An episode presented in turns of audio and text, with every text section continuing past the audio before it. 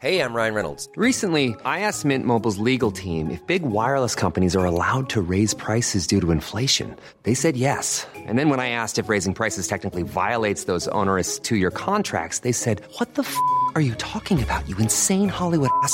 So to recap, we're cutting the price of Mint Unlimited from $30 a month to just $15 a month. Give it a try at mintmobile.com slash switch. $45 up front for three months plus taxes and fees. Promo rate for new customers for limited time. Unlimited more than 40 gigabytes per month. Slows. Full terms at mintmobile.com.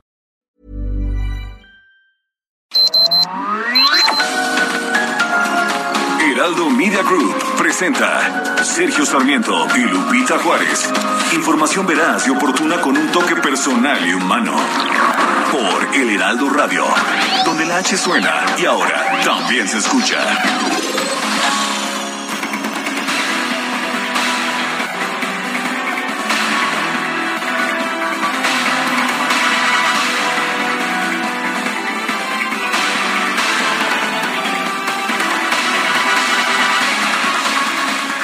Hoy se va a presentar el pacto antiinflacionario, lo hará el presidente Andrés Manuel López Obrador, que busca impulsar con un acuerdo con las principales empresas del país, las más grandes, precios, ah, precios máximos a 24 productos básicos. Dijo que no se va a imponer un control en el costo de los productos de la canasta básica. No es un control de precios, vamos a garantizar precios justos en los básicos, precios de garantía en maíz, frijol, arroz, leche.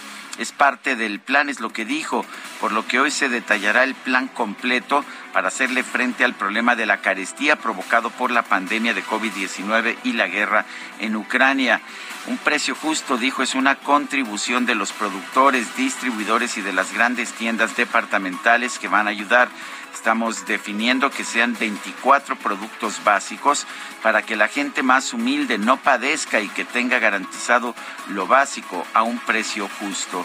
Agradeció de hecho a productores y distribuidores que han sido sensibles con la situación y quienes dijo han tenido disposición. Estamos llegando a un acuerdo con grandes productores de alimentos y con distribuidores y están cooperando. Casi todos están aceptando ayudar dijo que otra idea es tener un precio parejo de la canasta básica para que el producto se pueda comprar al mismo precio en la Ciudad de México, en Tijuana, en Valladolid o en Tapachula, pues sin importar la diferencia de los costos de distribución.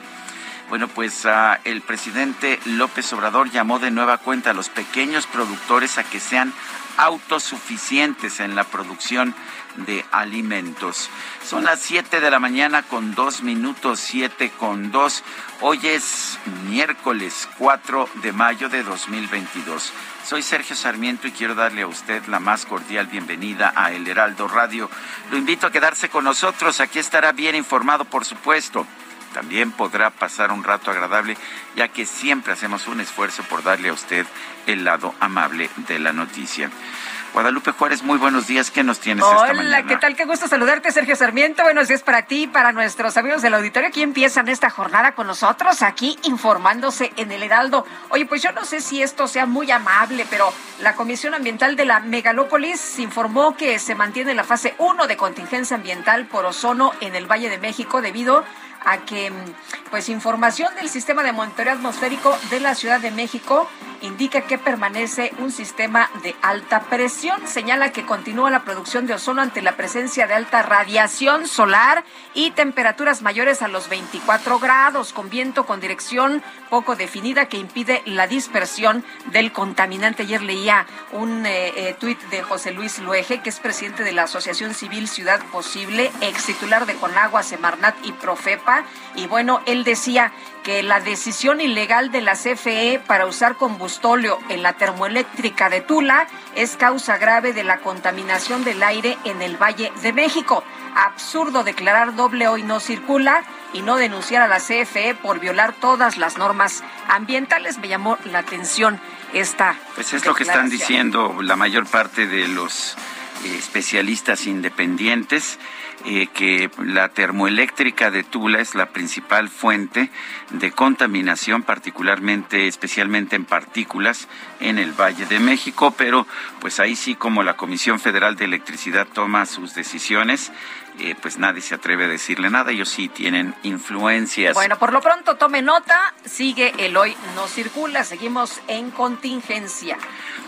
En otros temas y ante la espera de nuevas oleadas de migrantes rumbo a Estados Unidos, el gobierno de Andrés Manuel López Obrador ofreció al de los Estados Unidos aplicar rigurosos controles migratorios en su frontera sur para evitar el paso irregular de personas. Además, propuso que se anuncie la creación de millones de empleos en Centroamérica para frenar en el corto plazo la migración de esos países. Las dos propuestas de México fueron presentadas ayer por el canciller Marcelo Ebrard al secretario de Seguridad de Estados Unidos, Alejandro Mayorkas, durante su visita que realizó a Washington. El funcionario de la Casa Blanca advirtió a Ebrard que se avisora un crecimiento desmedido de los flujos migratorios hacia los Estados Unidos una vez que el gobierno de Biden elimine el título 42, una política migratoria impuesta por Donald Trump que hace deportaciones express de los migrantes eh, que llegan a la frontera de Estados Unidos y México. Son las 7 de la mañana, 7 de la mañana con 5 minutos. Vamos a la, vamos a la frase del día.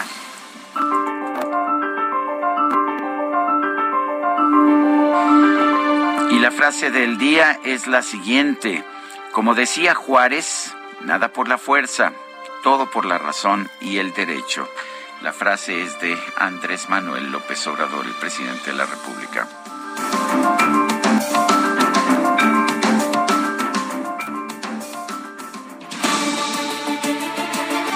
Y las preguntas, ya sabe usted que nos gusta preguntar, mucha gente que nos escucha responde a estas preguntas. Ayer preguntamos, ¿está usted de acuerdo con que el gobierno reduzca el número de vuelos del Aeropuerto Internacional de la Ciudad de México? 6% nos dijo que sí, 91.8% que no, no sabemos 2.2%. Recibimos 7.346 45 participaciones. La que sigue, por favor. Claro que sí, mi queridísimo DJ que siempre haciéndose notar, ¿verdad? No quiere que empecemos el día sin dejar nota de su presencia en este programa. Claro que sí, mi queridísimo DJ que la pregunta que ya coloqué en mi cuenta personal de Twitter, arroba Sergio Sarmiento, es la siguiente. ¿Usted piensa que se ha hecho justicia en el caso del desplome de la línea 12 del metro capitalino? Nos dice que sí el 0.8%, que no 97%, no sabemos 2.3%. Hemos recibido 900 votos en 43 minutos. Las destacadas del Heraldo de México.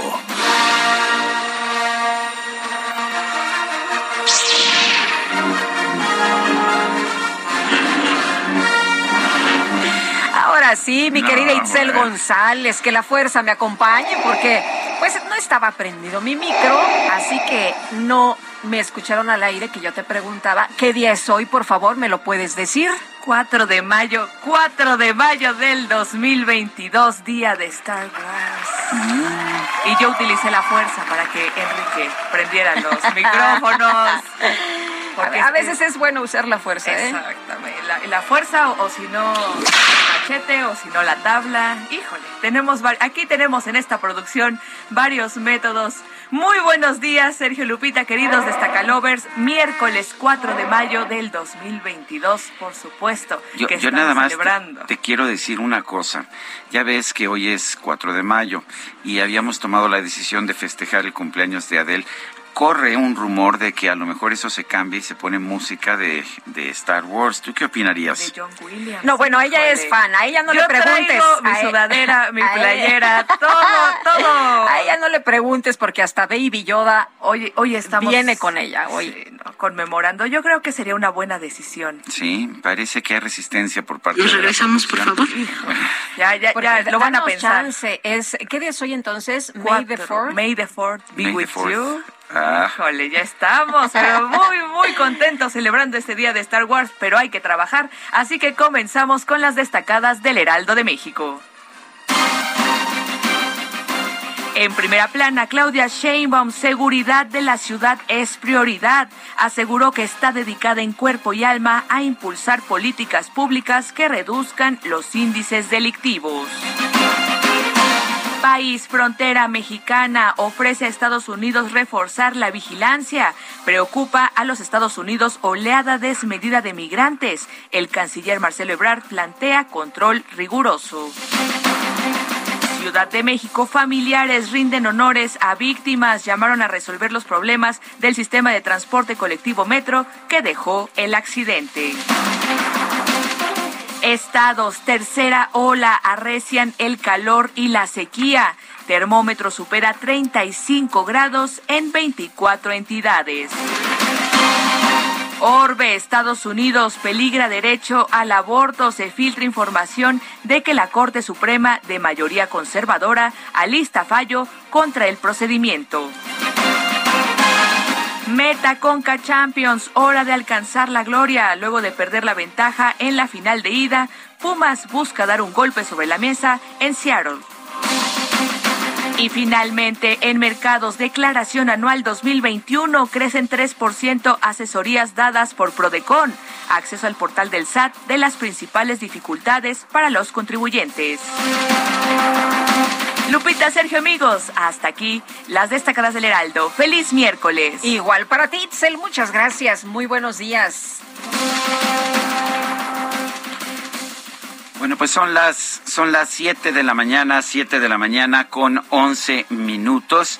Vamos a un resumen de la información más importante de este 4 de mayo y nos dicen que lo más significativo del 4 de mayo es que es el día de Star Wars, de Guerra de las Estrellas, pero mientras tanto vamos con este resumen de la información más importante.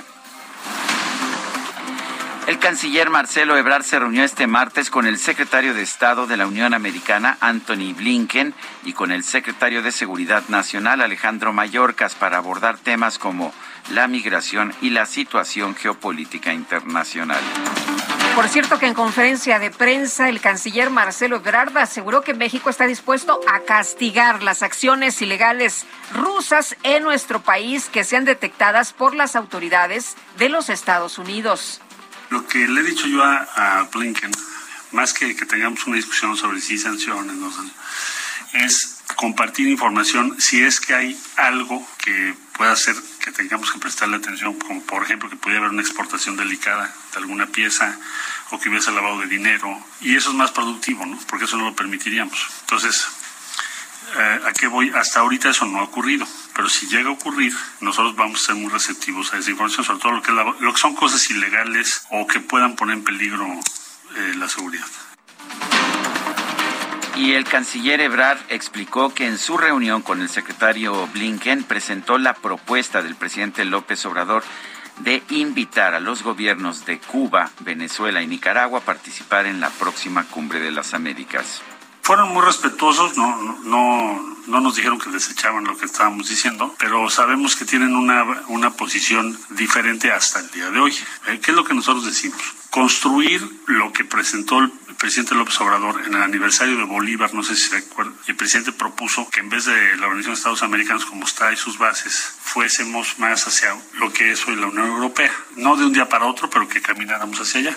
Entonces la cumbre de las Américas nosotros la vemos como una oportunidad para empezar a caminar en esa dirección. Eh, sería muy mala señal que la primera reunión sea que algunos no vayan, sobre todo tomando en cuenta que la última que hubo sí estuvo Cuba. Bueno, por otro lado, el canciller Ebrard garantizó que México no se va a convertir en un país de libre paso para los migrantes indocumentados que buscan llegar a los Estados Unidos, para que tomen nota. Nuestro país no tiene libre tránsito para cualquier persona. Si tú llegas a México te tienes que registrar según la ley. Puedes pedir refugio, puedes pedir asilo, puedes ser eh, trabajador temporal. Hay, hay muchas formas. Lo que no vamos a permitir es que se asuma con o sin el problema del título 42 o lo que Estados Unidos determine, que México se convierta en un país en donde pasa quien sea y no tengamos su identidad. ¿Por qué? porque entonces no podemos cumplir nuestras obligaciones de seguridad con, la, con los ciudadanos y las ciudadanas. Está en la ley. El dirigente nacional del PAN, Marco Cortés, acusó al presidente López Obrador de tratar de encubrir al canciller Marcelo Ebrard y a la jefa de gobierno de la Ciudad de México, Claudia Sheinbaum, ante su posible responsabilidad en el desplome de la línea 12 del metro. Un grupo de diputados del PAN colocó una ofrenda floral frente al antiguo palacio del ayuntamiento por el aniversario de la tragedia en la línea 12 del metro. La diputada Mariana Gómez del Campo denunció que los responsables aún no han sido castigados. 3 de mayo no se olvida. Estamos aquí enfrente de las oficinas de la jefa de gobierno para recordarle que lo ocurrido en la tragedia de la línea 12 del metro con 27 personas fallecidas, o sea, 27 familias de luto, no se olvida. Y aquí, en esta ciudad, total impunidad. Cero detenidos, cero culpables, no pasa nada. Coordinador del PRD en la Cámara de Diputados, Luis Espinosa Cházaro, anunció que la Alianza Va por México va a presentar tres denuncias penales en contra del dirigente nacional de Morena, Mario Delgado, por su probable responsabilidad en el desplome de la línea 12 del metro. Y la jefa de gobierno de la Ciudad de México, Claudia Sheinbaum, denunció que los legisladores del PAN utilizan el dolor de las familias afectadas por el caso de la línea 12 del metro con fines políticos. Legisladores del PAN es, eh, no solo legisladores del PAN, los conservadores, ese grupo es, es ir muy mal, porque es ruin realmente lo que han estado haciendo, es, yo diría, poco ético, inmoral, el querer eh, utilizar el dolor ajeno para utilizarlo políticamente. Eso a la gente no le gusta. Pero muestran lo que son, y eso es lo que han estado tratando de hacer en este y en otros casos. Por otro lado, la doctora Sheinbaum confirmó que no va a subir el precio del metro.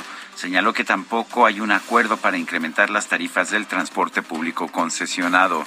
Es importante que la gente sepa lo siguiente. Uno, la tarifa del metro no va a subir, que es la que más impacta en la economía familiar. Dos, durante tres años no hemos subido la tarifa del transporte concesionado. Somos la única entidad en la República que no ha subido la tarifa del transporte concesionado, eh, justamente para apoyo a la economía familiar.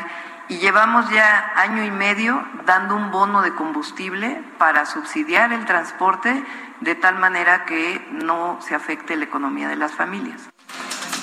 La Comisión Ambiental de la Megalópolis determinó mantener activa la fase 1 de la contingencia ambiental por ozono en el Valle de México. Este miércoles, este miércoles, no circulan los vehículos con holograma 2, holograma 1 con terminación de placas par y 0, así como los vehículos con holograma 0 y doble 0 con terminación de placas 3 y 4.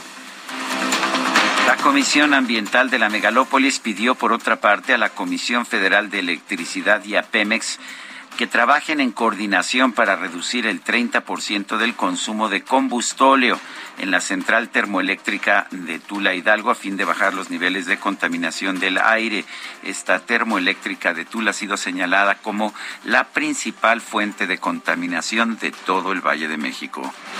Y castigan a los automovilistas, claro. Bueno, el senador Emilio Álvarez y Casa, integrante del Grupo Plural, visitó las obras del tramo 5 del tren Maya para demostrar que a lo largo de la ruta de este proyecto hay cavernas con agua.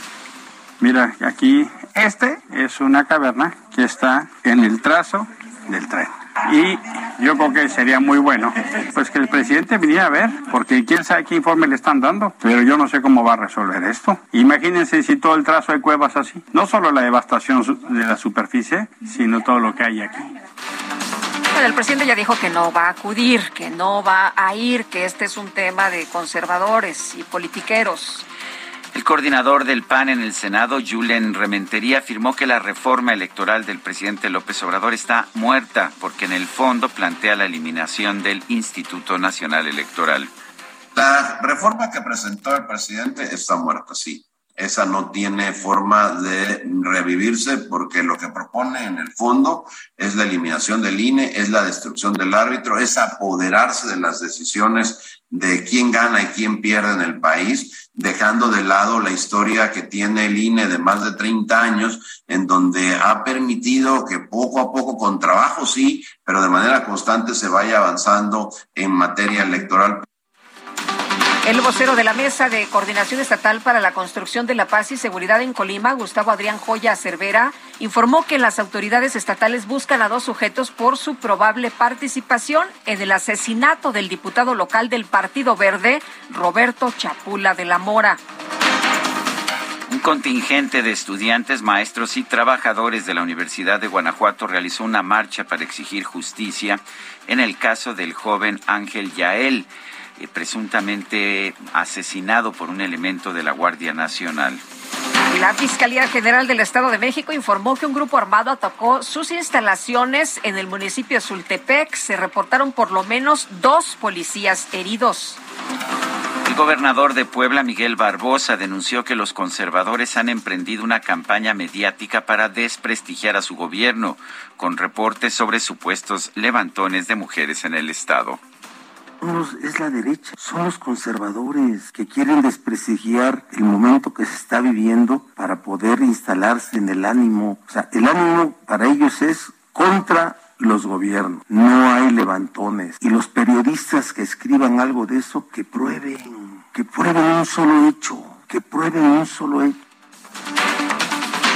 Pues qué fácil deshacerte de los problemas en cualquier estado de la República. Nada, más son, dices. Son los conservadores. Son los conservadores. Ya no hay problema. Los no que quieren afectar a nuestros gobiernos. Bueno, un grupo de representantes de la comunidad Triqui de Tierra Blanca, Copala, Oaxaca, se reunió con autoridades estatales y federales para exigir que garanticen su regreso seguro a sus hogares, ya que han permanecido más de un año aquí en la Ciudad de México tras ser desplazados por la violencia.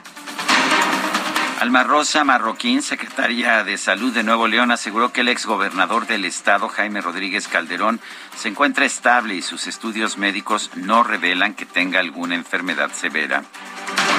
En los Estados Unidos, el gobernador de Oklahoma, Kevin Stitt, firmó una nueva ley que prohíbe el aborto después de las seis semanas de gestación. Y el Papa Francisco aseguró que está dispuesto a viajar a Rusia para reunirse con el, el, presidente Vladimir Putin a fin de intentar que detenga la invasión a Ucrania.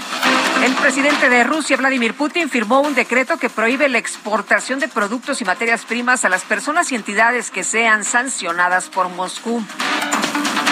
Y en información deportiva, el Liverpool obtuvo su pase a la final de la UEFA Champions League tras derrotar al Villarreal por marcador global de cinco goles a dos. Y los Yankees de Nueva York derrotaron a los Azulejos de Toronto por pizarra de 9 a 1, con lo que llegaron a 11 victorias consecutivas.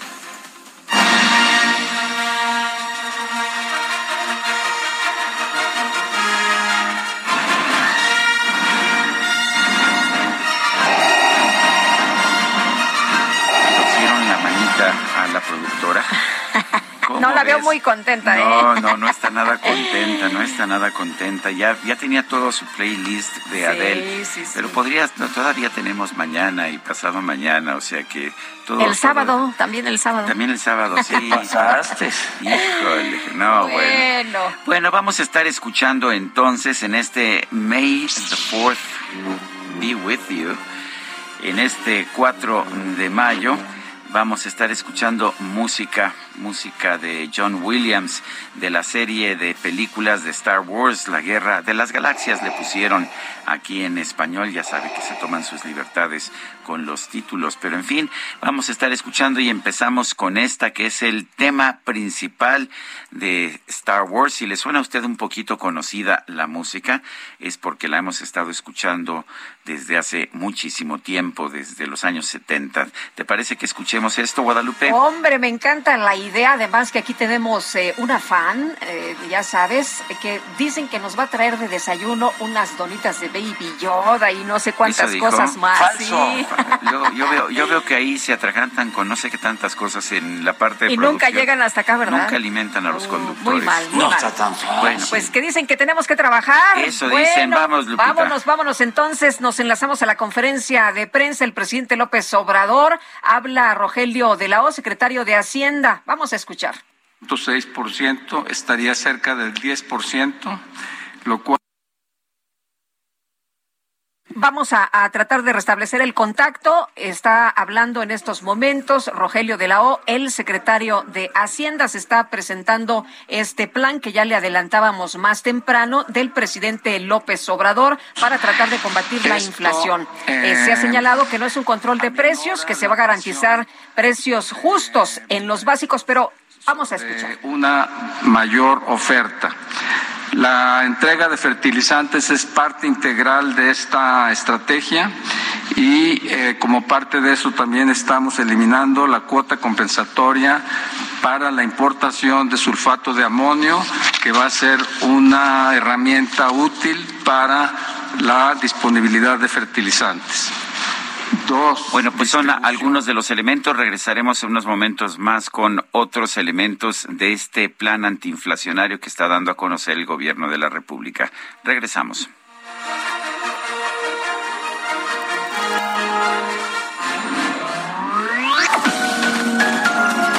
Sergio Sarmiento y Lupita Juárez quieren conocer tu opinión, tus comentarios o simplemente envía un saludo para ser más cálida esta mañana.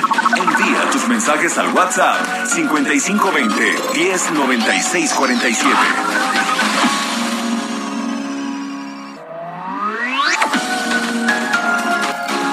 Continuamos con Sergio Sarmiento y Lupita Juárez por El Heraldo Radio.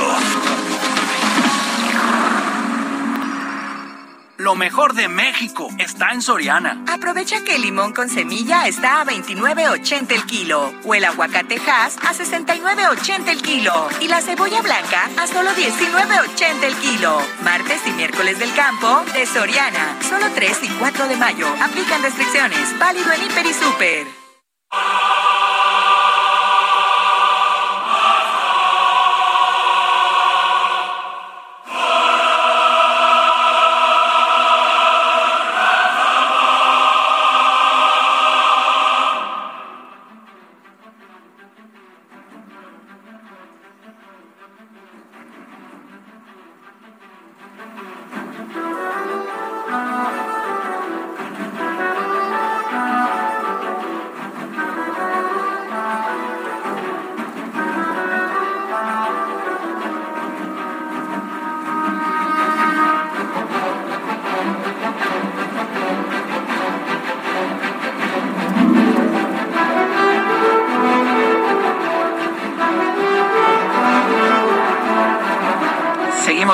Escuchando música de Star Wars, de la Guerra de las Galaxias, compuesta por John Williams. Esto es Duel of the Fates, el duelo, eh, no sé cómo les hayan puesto en español a, los Fates, pero es el, el duelo de fortunas. Y es de la película The Phantom Menace, la amenaza fantasma. Mira, Guadalupe, no desprecies la música de John Williams. En 2005 la banda sonora de Star Wars fue seleccionada por el American Film Institute como la obra musical más grande de toda la historia del cine de los Estados Unidos. Nada más ni nada menos. Para que se den un ligero quemón. Y hoy, May the 4th. Ahora sí que para los que nos están escuchando y los que se van levantando, que se disponen a empezar esta jornada, que la fuerza los acompañe.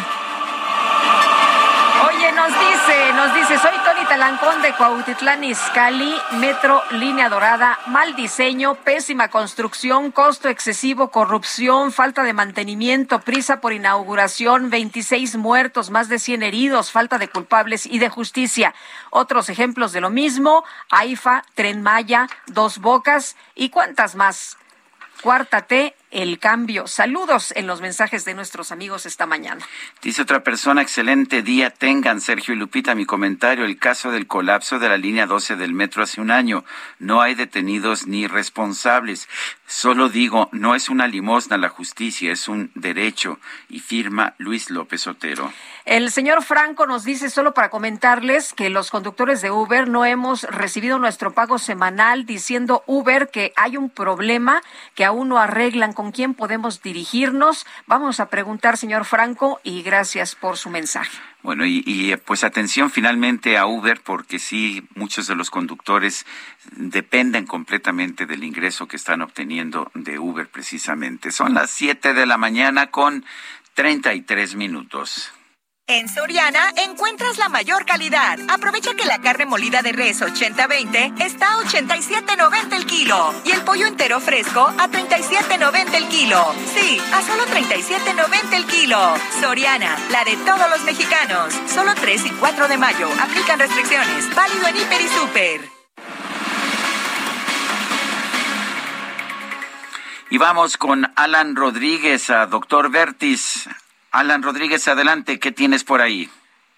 ¿Qué tal, Sergio Lupita? Muy buenos días. Ocurre un accidente en el cruce de eje central Lázaro Cárdenas y la avenida Doctor Velasco, esto en la colonia Doctores, en donde una patrulla de la Secretaría de Seguridad Ciudadana se pasa un alto y embiste a un vehículo. Derivado de esta situación, resultan lesionadas tres mujeres que viajaban a bordo de la país de la patrulla y dos mujeres que viajaban a bordo del vehículo particular. Todas ellas ya fueron atendidas por parte del Escuadrón de Rescate y Urgencias Médicas y también derivado de este accidente tiran la pared de un eh, parabús que se ubicaba en este punto. Afortunadamente ya la situación queda bajo control y con esto queda a, comienza a fluir la circulación para todas las personas que se acercan hacia la zona centro de la Ciudad de México procedentes del viaducto a través del eje central Lázaro Cárdenas. Por lo pronto es el reporte que tenemos.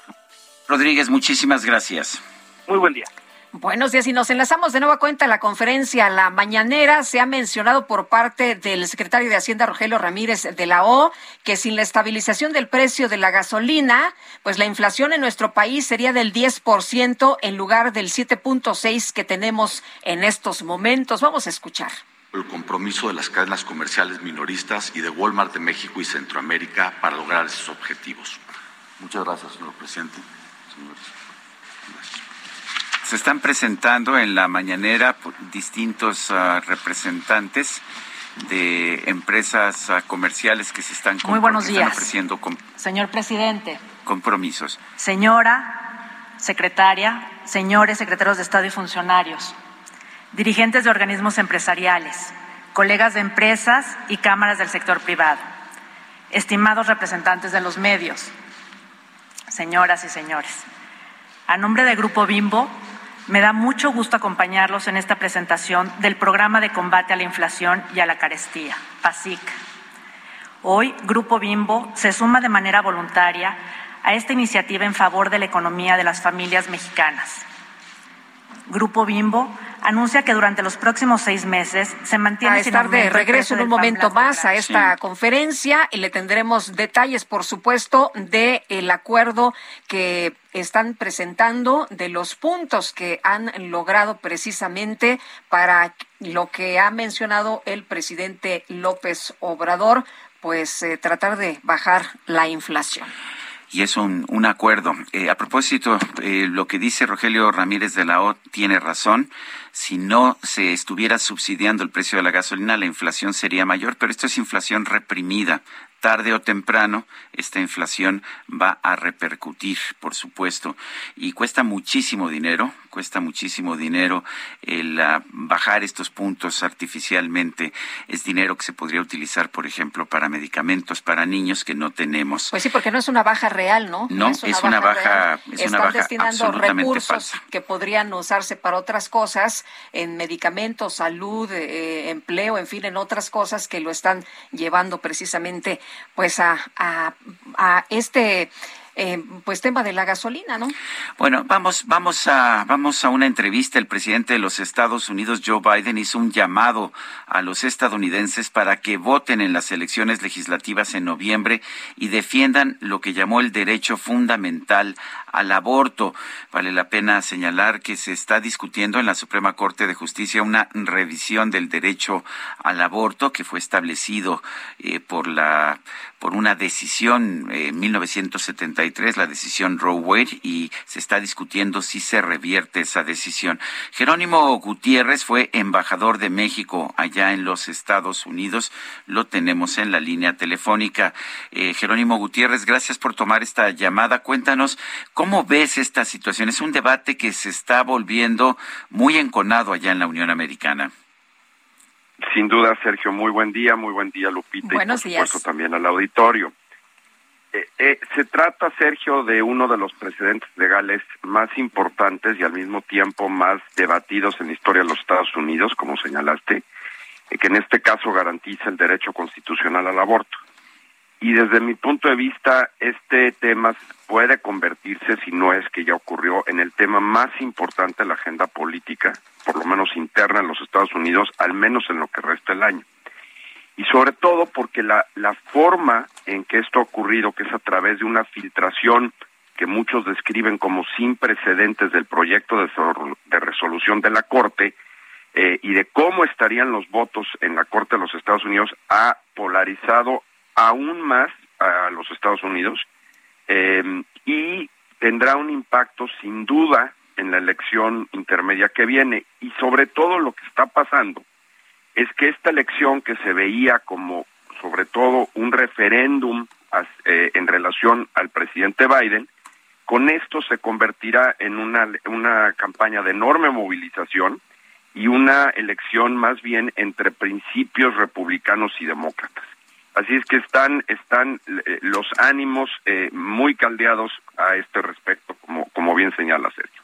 Em, eh, Jerónimo, quisiera preguntar, en medio de, esta situación que se discute allá en los Estados Unidos por este derecho que algunos señalan fundamental, eh, ¿cómo, ¿cómo, ves el, tema de México, de la migración? Está eh, Marcelo Ebrard allá en los Estados Unidos, el gobierno de nuestro país está ofreciendo reforzar la vigilancia en la frontera, pero también está diciendo que Estados Unidos invierta en Centroamérica en un momento en que también se está haciendo este llamado a ya no vengan, ya no vengan a los Estados Unidos por parte del secretario de Estado.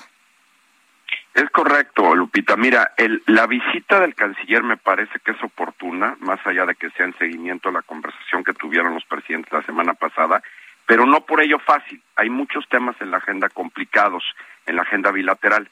Uno es el que señalas bien, el tema de la migración, y sobre todo porque está previsto que el 23 de mayo, si no me equivoco, se termine la aplicación del famoso título 42 que restringe la entrada de las personas que llegan a la frontera con los Estados Unidos por motivos de salud y eso se espera que tenga un impacto y que actúe como un imán. Eh, no es fácil para ninguno de los dos países y se requiere una solución en realidad integral. Creo que la que, que hoy ayer conocimos de parte del canciller que se ha hecho una propuesta. Estados Unidos lo que está planteando es y está pidiendo a todos los países de Centroamérica, más abajo y México, es tengan un mejor control de sus fronteras. Me parece en lo personal que ese es un planteamiento razonable. Lo que no puede quedar excluido, y eso creo que es lo que debemos de hacer y debería ser nuestra posición, si me permite una opinión, es perfecto, pero necesitamos mecanismos que realmente permitan mayor movilidad laboral. ¿Por qué? Veamos la cifra, tan solo en abril de este año, eh, las autoridades laborales de Estados Unidos reportan que hay 11.5 millones de posiciones por llenar en el mercado laboral de los Estados Unidos y que hay más disposición, más puestos de trabajo que gente dispuestos a entrar a ellos. Entonces, naturalmente hay una tendencia a la movilidad. Estados Unidos creo que puede razonablemente pedir a México y otros países apoyo para tener una mejor gestión del control, digamos, del fenómeno migratorio. Lo que creo que sería equivocado es no ver el otro lado de la moneda y es actuar para tener mecanismos de movilidad laboral. Ese tema está sin duda en la agenda y está muy inmerso también en la próxima campaña aquí en lo interno y por lo tanto pues estamos en la mitad de una politización de un tema como hemos estado en otras ocasiones, Lupita.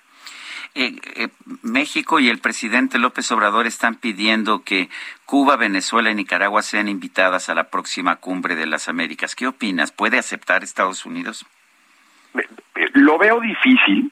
Eh, el presidente, hasta donde yo conozco, ha hecho un planteamiento de que la cumbre no sea excluyente, Sergio. y eso es un principio razonable, pero que no puede, desde mi punto de vista, extraerse de todo contexto.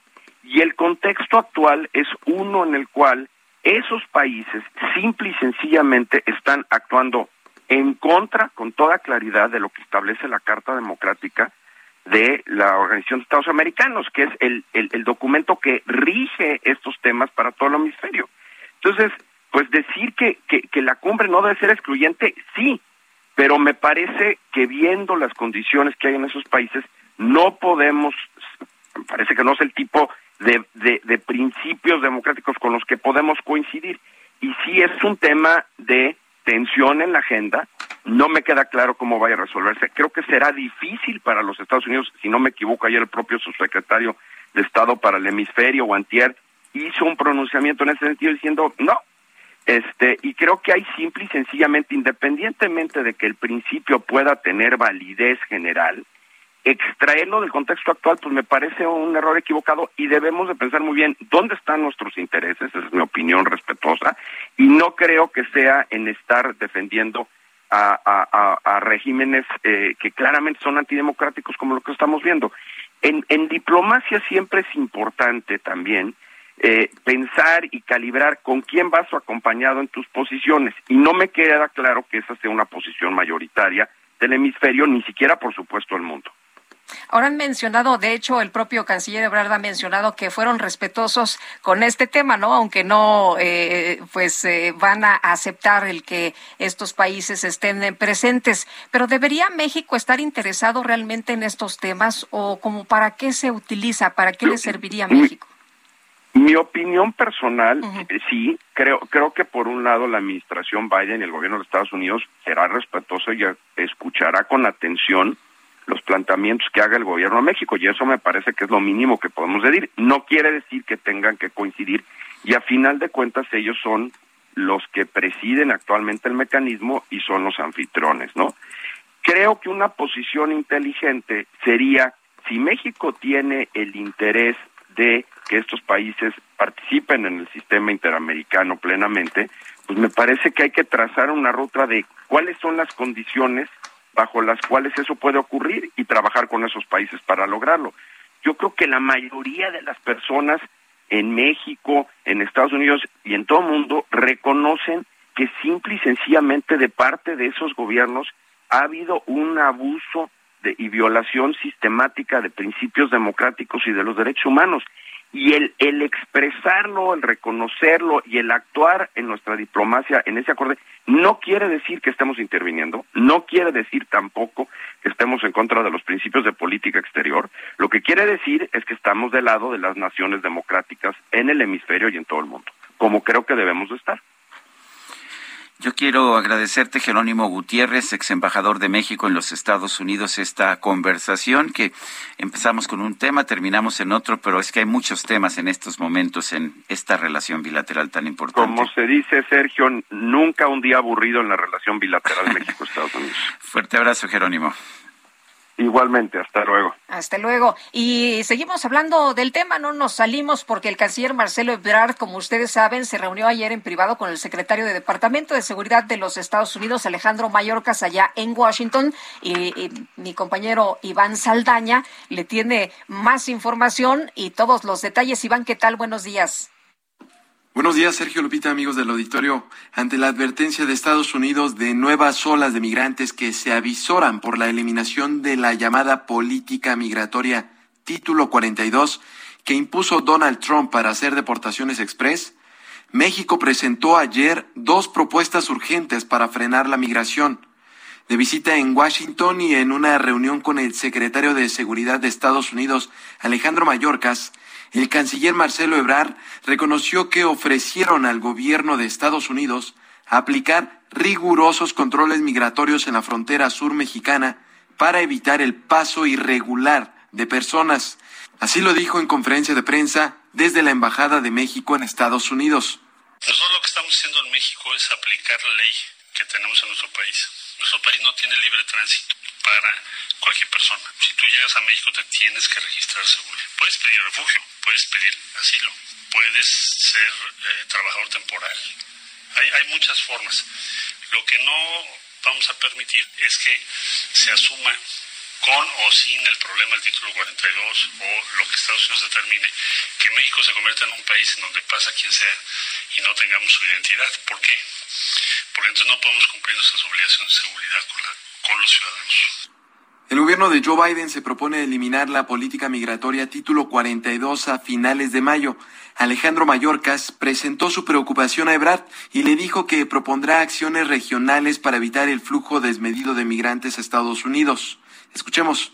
El título 42 lo que nos dijo nada más es su perspectiva de que puede ser un problema de aumento del flujo y que por lo tanto debiéramos empezar a trabajar un esquema regional que ya tiene varias ideas, quedó de enviarlas y las vamos a revisar. Eso pues yo me imagino que ya entre hoy y mañana. Sergio Lupita acordaron también instalar un grupo de trabajo bilateral relativo al tema migratorio y como segunda propuesta, Ebrar planteó que a la brevedad se ponga en marcha la creación de millones de empleos en Centroamérica para frenar en el corto plazo la migración de esos países. Eh, ponernos de acuerdo en preparar una iniciativa común de creación de empleos de corto plazo para Centroamérica y probablemente más allá. Vamos a ver hasta dónde podemos llegar, llevar eso, pero eso tiene que ocurrir pronto, enseguida de la cumbre de las Américas. El canciller mexicano también se reunió con Anthony Blinken, secretario de Estado de Estados Unidos, para revisar los temas de la próxima cumbre de las Américas. Acordaron, por ejemplo, una agenda en el que el foco sea el desarrollo, la movilidad laboral, el incremento de inversiones y una nueva visión geopolítica. Sergio Lupita, mi reporte esta mañana. Iván, muchas gracias. Buenos días. Bueno, y en otros temas fueron uh, 56 migrantes fueron abandonados por traficantes y fueron pues detenidos posteriormente por el Instituto Nacional de Migración en colaboración con elementos de la Guardia Nacional y la Secretaría de la Defensa Nacional.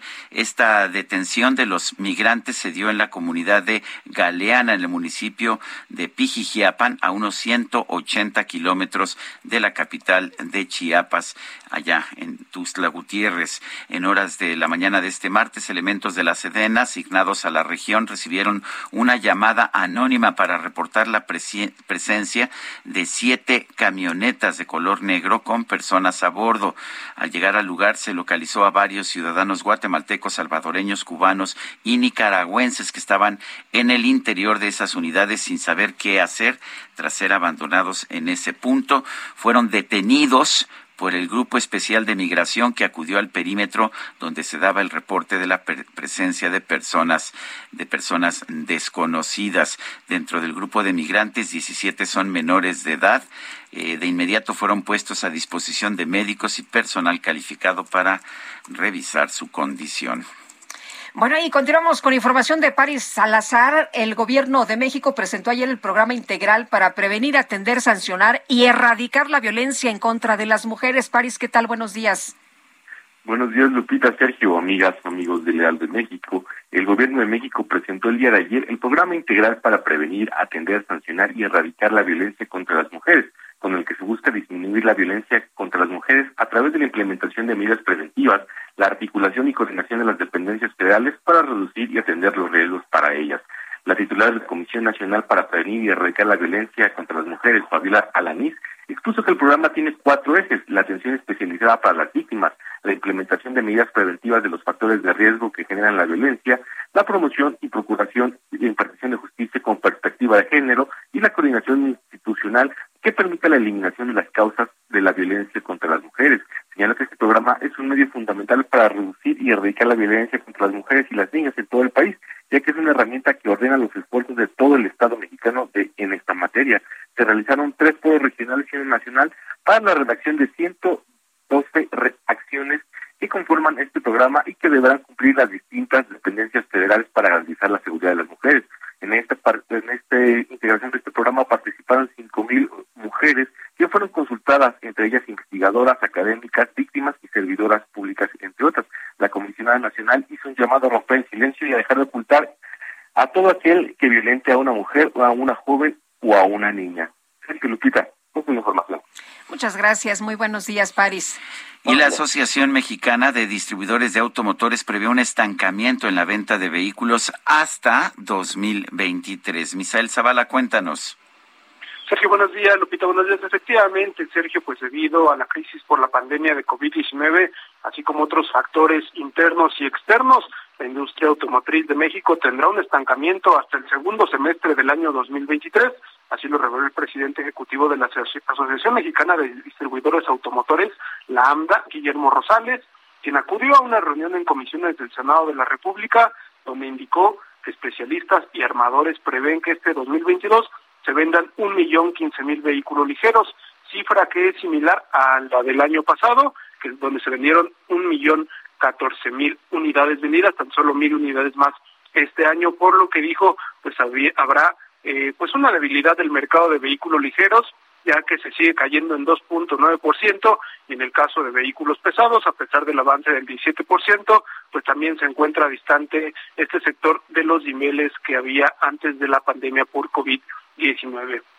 El presidente de Lambda también indicó que el país ha tenido diversos factores que no le han permitido alcanzar niveles de venta como en el 2016, cuando se vendieron más de un millón de seiscientas mil unidades ligeras eh, pues a lo largo de este año. Algunos factores han sido pues la llegada del presidente Donald Trump a Estados Unidos, también la transición en México en el 2018 y el reciente eh, pues caso de la pandemia por COVID-19. El presidente de Lambda indicó también que todos los reportes de corporaciones automotrices y analistas del sector prevén que el estancamiento estará registrando una vuelta a la normalidad hasta el segundo semestre del 2023. Guillermo Rosales también precisó que los precios de los vehículos aumentaron por arriba de los precios al consumidor hasta en un 9% en la primera quincena de abril del 2022 comparada con la de abril de 2021. También dijo que el proceso inflacionario golpea de manera directa la capacidad de compra de los ciudadanos en los vehículos. Sergio Lupita, hasta aquí la información. Misael Zavala, muchísimas gracias. Son las 7.54. Vamos a una pausa y regresamos.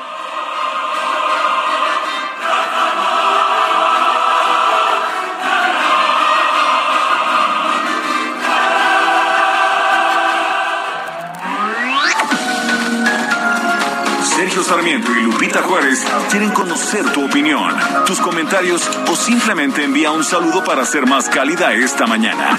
Envía tus mensajes al WhatsApp 5520 109647.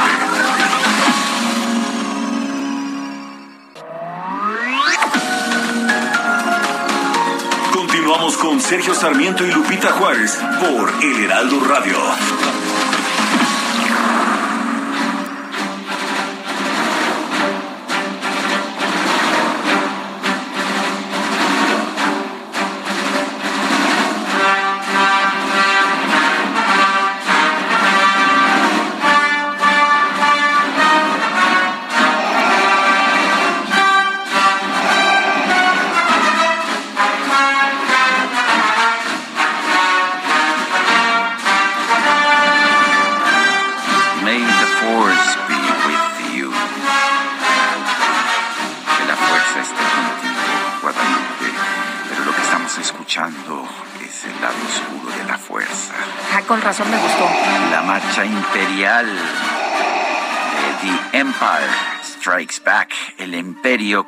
Contraataca.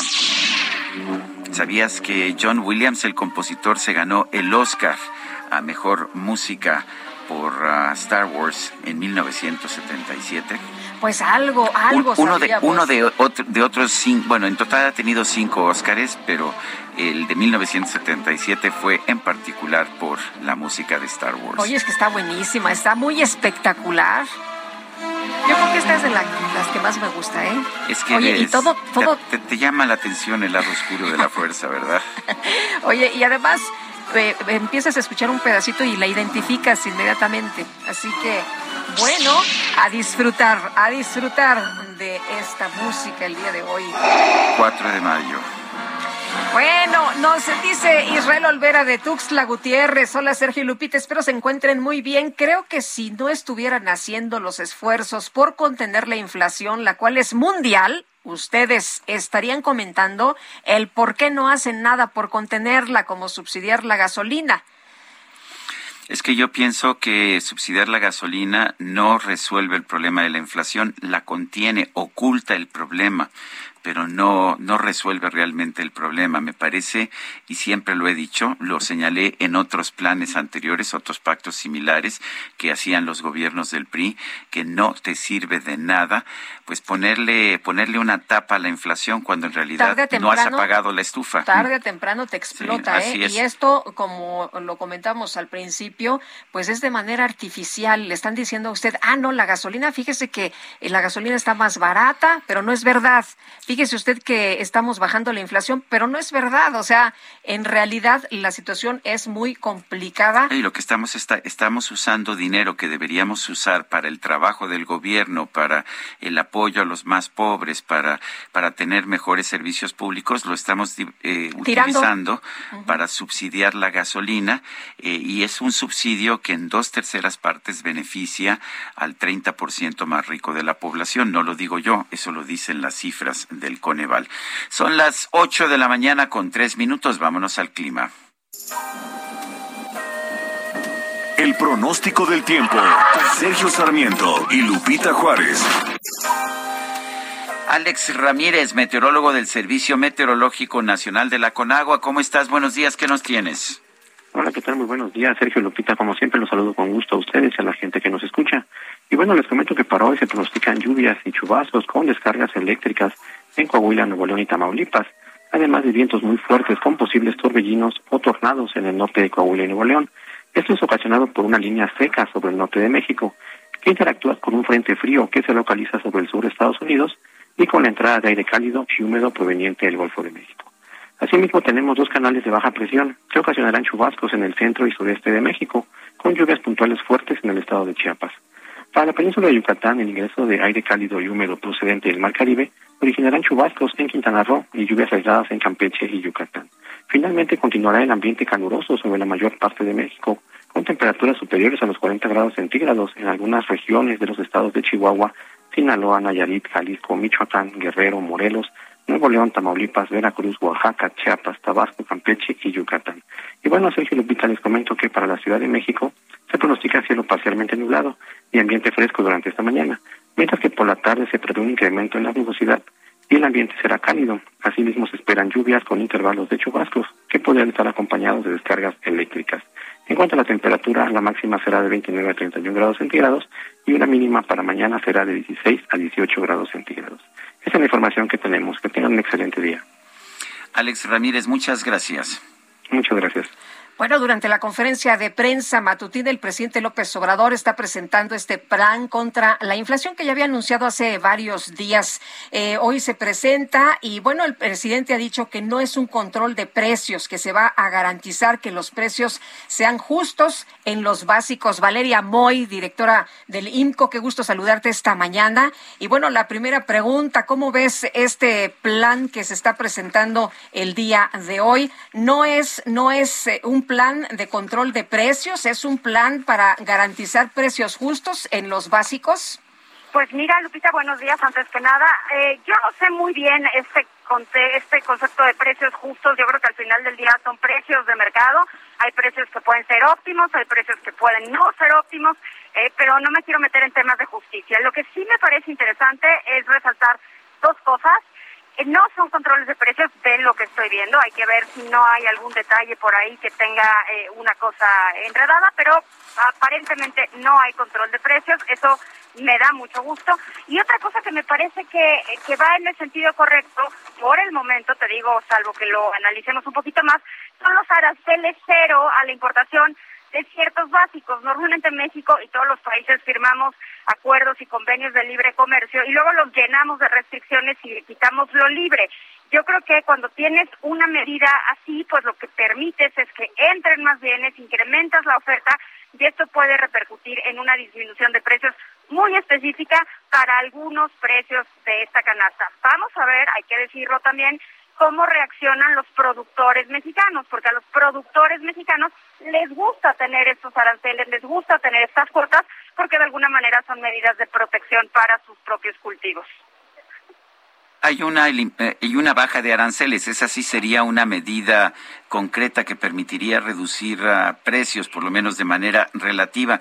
Estoy viendo que, lo demás son acuerdos, eh, acuerdos del tipo de que yo en mis tiendas eh, voy a voy a dar los precios más bajos, pero son grandes empresas y pues uh, me parece que esto es hasta una forma de afectar a las pequeñas empresas distribuidoras, por ejemplo, a los pequeños comercios. Es una gran forma de afectar a las pequeñas a los pequeños comercios, porque como bien dices, uno puede tener una gran tienda, una gran cadena distribuidora, imagínense de estos supermercados gigantescos que venden ropa, juguetes, bicicletas y demás, pues a lo mejor acuerdan muy amablemente contener el precio del jitomate o el limón o la papa y se comen, por decirlo de alguna manera muy muy burda, pero esa utilidad que podrían tener en esos bienes. Y podrían asumir incluso una pérdida en determinado número de bienes, pero pasarle esa pérdida a un incremento en el precio de otros miles de bienes que están en ese supermercado, en las bicicletas, en las en la ropa, en las televisiones, cosa Sergio que no pueden hacer los pequeños comercios, las pequeñas tienditas que pues no tienen ese margen de maniobra. Eh, Valeria, sembrar maíz, sembrar frijol, sembrar granos para el autoconsumo, ¿crees que esto puede ayudar? No, eso lo digo con absoluta claridad, el, el, autoconsumo pues suena mucho mejor y mucho más bucólico y bonito de lo que en realidad funciona y por supuesto pues no funciona como una estrategia de control de precios. A lo mejor le funciona a algunas familias mexicanas por la carecía en la que vivimos o la que vive mucha gente, pero no es una estrategia de control de precios. Hay otro tema ahí, Sergio, que puede ser, Sergio Lupita, que puede ser interesante, que son los, eh, los precios de garantía que ya existen, ¿eh? hay que decirlo que ya está este programa de precios de garantía que se puso desde el principio de la administración Fegalmex, que establece que Liconza, Liconza, en este eh, programa que antes existía y que ahora se le llama Segalmex, le compra la cosecha prácticamente entera de ciertos bienes, maíz, frijol, arroz y leche. Los precios de garantía ya vimos que no han generado ningún buen resultado, la verdad es que abren la puerta a la corrupción de forma tremenda. Y no solo no han generado un buen resultado en administraciones anteriores, tampoco han generado buenos resultados en esta administración, pero bueno, es una de los de los puntos que anunció hoy el presidente, pues menciona que seguirán, o sea, esto no es nuevo, no es una medida nueva, pero que seguirán los precios de garantía en maíz, frijol, arroz y leche. De hecho, los precios de garantía son precios más altos de lo que deberían ser, entonces me parece que el resultado es exactamente el contrario, ¿no? Es exactamente el contrario y además distorsionas enormemente las cosechas, porque a lo mejor un productor que antes producía otra cosa opta por cambiar su cosecha, su producción a uno de estos bienes porque estos bienes pues le garantizan la compra, el gobierno le garantiza la compra, le garantiza un precio que en efecto es más alto del precio del mercado y entonces generas un montón de distorsiones e incluso puedes generar problemas de desabasto en otros productos. Eh, Valeria, se ha mencionado esta mañana que sin la estabilización del precio de las gasolinas, la inflación en México sería del 10% en lugar de lo que tenemos en este momento. ¿Cómo ves tú esta decisión? Eh, ¿Cuánto tiempo más se puede sostener? Pues ahora sí que es un juego que cuesta, entonces depende cuánto dinero estén dispuestos a meterle. Estos subsidios o este dejar de recaudar JEPs y además poner el estímulo complementario, mira, nada más, esta semana, esta semana que está transcurriendo, el estímulo complementario está entre 7 y 8 pesos por litro. O sea que la gasolina que hoy nos cuesta 23, 24 pesos por litro, sin este estímulo complementario estarían 31, 32. Eso evidentemente cuesta, le cuesta más o menos 12 mil millones de pesos a la semana. Nos cuesta, le cuesta a las finanzas públicas 12 mil millones de pesos a la semana. De esta forma, pues cuánto tiempo podrán mantener este subsidio, estos estímulos complementarios, pues saber cuánto tiempo tienen estos recursos que les permitan aguantar. Claro, ¿eh? Y ni siquiera estamos hablando del costo de oportunidad porque 12 mil millones de pesos es lo que costaba para todo el año el programa de escuelas de tiempo completo y esto lo estamos quemando y es literalmente quemando, quemando en humo en, en, una semana. Pues Valeria, como siempre, un gusto poder platicar contigo. Muchas gracias. Buenos días. Gracias, gracias a ustedes. Muy buenos días. El secretario de Hacienda, Rogelio Ramírez de la O, señaló que para aterrizar este plan contra la inflación se reunieron con representantes de las industrias y las cadenas de distribución. Se estima que la canasta básica se estabilice en sus precios en unos seis meses. Vamos a escuchar. Quiero eh, recalcar que para este programa tuvimos varias reuniones de coordinación con la industria y con las cadenas de distribución que en todos los casos lograron aportar su apoyo a este programa en el cual estaríamos actuando conjuntamente. Eh, nosotros en los sectores que ya se mencionaron aquí y la industria ajustando su oferta para esta canasta básica para tener el acuerdo de que la canasta básica se estabilice para los próximos seis meses. Bueno, y en, en la presentación de este plan contra la inflación, Iliana Mejía Corona, vicepresidente del Grupo Bimbo, anunció que en los próximos seis meses se va a mantener sin aumento el paquete de pan blanco grande. Vamos a escuchar. Grupo Bimbo anuncia que durante los próximos seis meses se mantiene sin aumento el precio del pan blanco grande. Esto, a pesar de que la situación internacional ha empujado al alza del precio de muchos insumos que nuestra empresa utiliza para, para producir alimentos. Algunos de los elementos de este plan en contra de la inflación que incluye pues subsidios a las gasolinas, el que ciertas cadenas, grandes cadenas den precios artificialmente bajos de ciertos productos, también ciertos productores como Bimbo, eh, la contención de precios de transporte o de peajes, el mantenimiento del programa de precios de garantía son algunas de las medidas que se están dando a conocer. Nosotros estaremos analizando, por supuesto, eh, algunos de los temas que se están incluyendo en este proceso, en este programa. Bueno, y tras los altos niveles de contaminación que estamos viendo, se están incorporando pues eh, a estas nuevas contingencias por primera vez los engomados cero y doble cero, que se supone que son los autos que no contaminan, que están verificados. Pero vamos a platicar con Beatriz Cárdenas, que es directora de calidad del aire en el World Resources Institute aquí en México. Y bueno, Beatriz, preguntarte, pues primero, ¿cómo ves, cómo ves esta decisión de incorporar los eh, engomados, los autos con cero y doble cero? Y pues eh, también preguntarte cómo ves la situación de contaminación. ¿Se están tomando buenas decisiones? ¿Los autos son los que contaminan o es la termoeléctrica la que nos está afectando?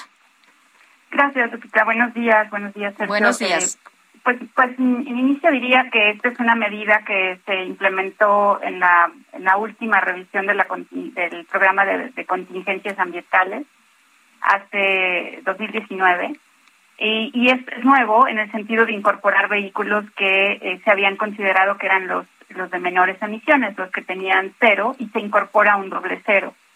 Eh, esto eh, supongo que es porque eh, las medidas aplicaban ya a muy pocos vehículos. Al aplicar medidas restrictivas solamente a vehículos con holograma 1 o 2, que son el porcentaje más bajo ahora en la flota vehicular de la, de la Ciudad de México principalmente, pero incluyendo la zona metropolitana del Valle de México, de los eh, 6 millones de vehículos, pues en su mayoría ya tienen el, el, holograma cero y muy pocos alcanzan el doble cero, que son vehículos híbridos, eléctricos o con algún estándar ambiental más alto del que pide la normatividad mexicana. Entonces, en realidad, seguir restringiendo a, a vehículos 1 y 2, como antes se hacía, pues eso hacía que son muy pocos vehículos los que tienen. A la segunda pregunta que me haces de si son los vehículos, bueno, los vehículos, de acuerdo al inventario de emisiones, de los inventarios de emisiones que se han hecho, los vehículos contribuyen casi en más de un 80% a las emisiones de óxidos de nitrógeno, vehículos de todo tipo. Y los óxidos de nitrógeno, como ustedes saben, son el contaminante, uno de los contaminantes precursores para que se forme el ozono. Además de los NOx, de los óxidos de nitrógeno, necesitamos compuestos orgánicos volátiles y luz ultravioleta. Y entonces en estas condiciones pues tienes una formación de ozono. Cuando hay más temperatura tienes más evaporación de muchos compuestos orgánicos volátiles y la reacción se lleva a cabo más rápido. Por eso es que los niveles aumentan. Y si a eso aunamos que en esta época con, con eh, sistemas de alta presión que se dan en la cuenca de la zona metropolitana, es decir, hay muy poco viento, esos contaminantes que día a día formamos no se, no se dispersan y, por eso es que vemos estas altas concentraciones. Los vehículos son una fuente de emisión importante para óxidos de nitrógeno, pero no lo son para compuestos orgánicos volátiles. Por tanto, eh, no solamente debemos restringir o reducir emisiones de, de, vehículos, sino de otras fuentes, por ejemplo, las de generación de energía, como la termo que está en Tula, la refinería, que también tiene emisiones de compuestos orgánicos volátiles, y todas las fuentes de emisiones que tienen compuestos volátiles eh, aquí en la zona metropolitana, para las cuales casi, excepción de una norma que controla emisiones solventes, no tenemos nada. En México no tenemos normas para controlar compuestos orgánicos volátiles de fuentes fijas. Las fuentes de compuestos vehiculares existen por los convertidores catalíticos, pero fuera de eso tenemos todavía un gran vacío en controlar compuestos orgánicos volátiles que además se sabe desde hace muchos años que en la ciudad, en la zona metropolitana, la formación de ozono decimos que es sensible a compuestos orgánicos volátiles, es decir, que lo más importante es reducir compuestos orgánicos volátiles. De hecho, en la pandemia vimos que al reducir drásticamente emisiones de óxidos de nitrógeno, cuando no circulan casi ningunos vehículos, los niveles de ozono no bajan. Y esto parece contraintuitivo, porque si bajo uno de los dos contaminantes aún no bajo ozono, incluso puede aumentar, y esto simplemente por la reacción, la estequiometría o la manera en que estos compuestos reaccionan. Necesitamos bajar en la zona metropolitana todavía muchísimo más eh, compuestos orgánicos volátiles y seguir con, con, emisiones, reducción de emisiones de NOx. Beatriz, ¿significa esto que, a ver, ¿tiene sentido o no tiene sentido la, el tipo de restricciones que está dando a conocer la CAME?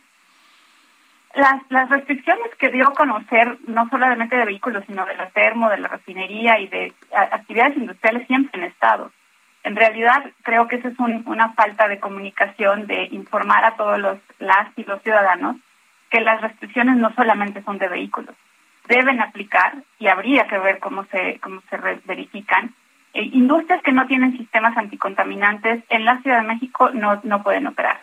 En el Estado de México eh, a menos que ya exista un programa y, declaro entonces mi ignorancia, no tienen un programa de extensión a empresas que tengan sistemas de control de emisiones, igual que nosotros, ¿no? Si yo tengo un buen convertidor catalítico, mi vehículo está, yo debería estar exenta. Esa es la lógica. De hecho, al incluir a los ceros y los dobles ceros en esta restricción vehicular, pues va es un poco contraproducente a lo que siempre se había logrado hacer con el programa de verificación y el hoy no circula. Es decir, que si yo tengo un vehículo con la mejor tecnología aprobada en las, en las normativas mexicanas y yo lo estoy llevando a verificar y el certificado prueba que mi vehículo tiene bajas emisiones, eh, yo ya yo ya pasé por eso. Es decir, hay gente que, muy poca gente a lo mejor, que hizo el esfuerzo de adquirir un vehículo para no tener estas restricciones y ahora eh, ya no lo tenemos. Entonces, eh, Beatriz, pero por ejemplo, ayer las eh, personas que teníamos doble cero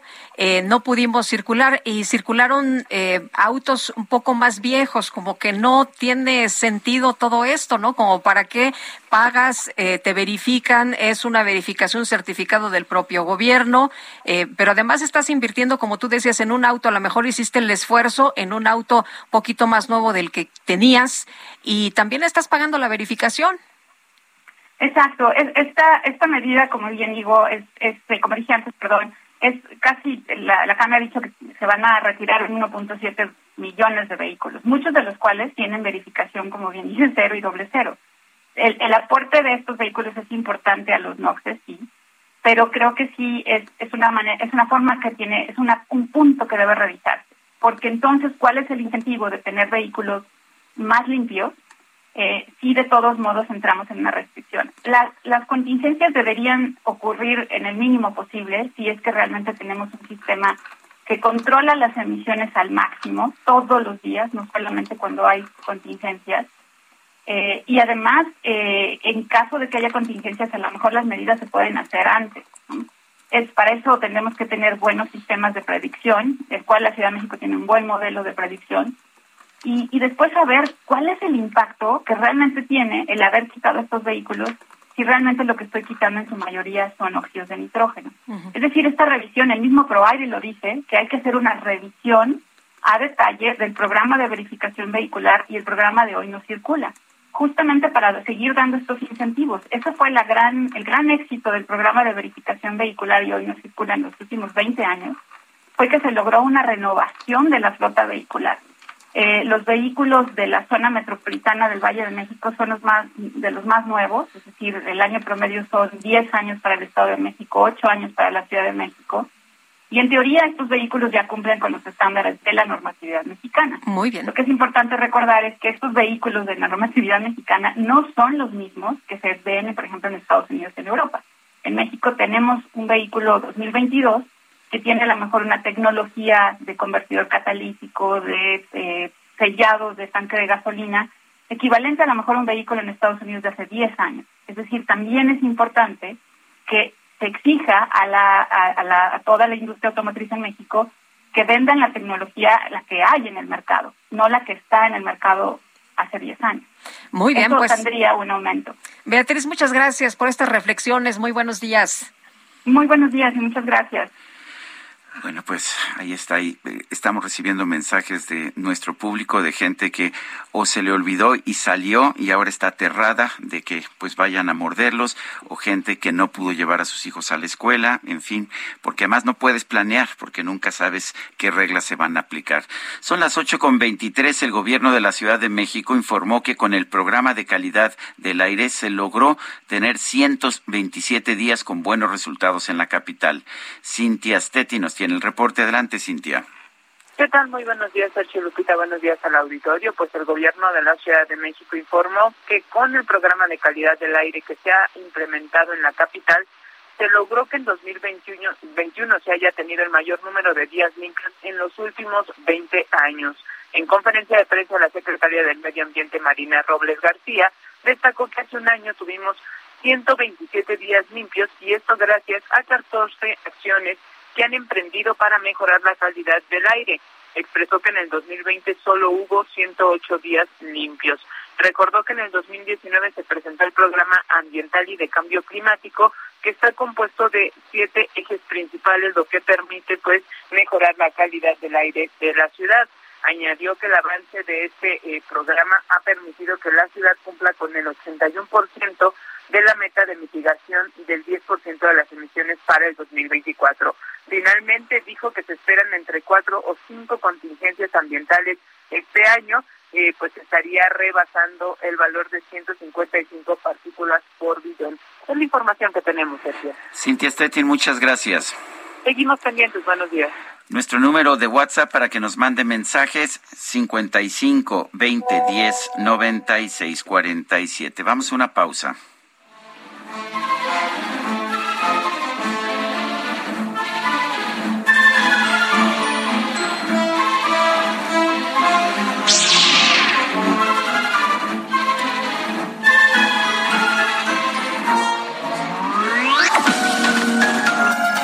Sergio Sarmiento y Lupita Juárez quieren conocer tu opinión, tus comentarios o simplemente envía un saludo para hacer más cálida esta mañana. Envía tus mensajes al WhatsApp 5520 109647.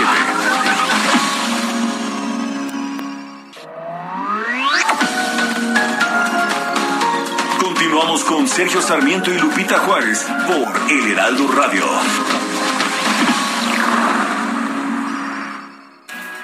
Jaque Mate con Sergio Sarmiento.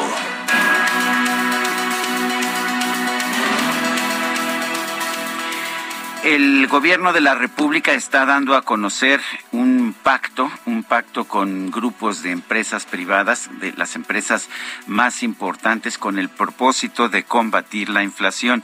Sin embargo, en lugar de atacar realmente las causas de la inflación, están atacando las consecuencias. Por eso este plan no va a tener éxito.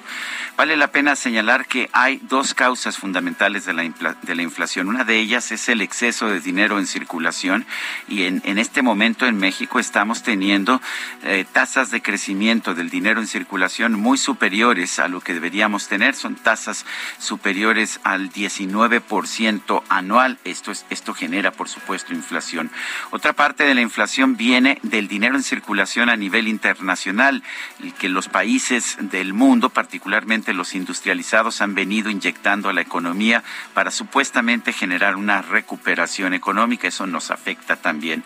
Otros problemas son estructurales por la reducción la oferta, por ejemplo, la reducción de los granos eh, que se venden comercialmente en el mundo por la invasión de Rusia a Ucrania y también la disminución en la cantidad de petróleo crudo que hay en el mercado precisamente por la guerra de Rusia en contra de Ucrania.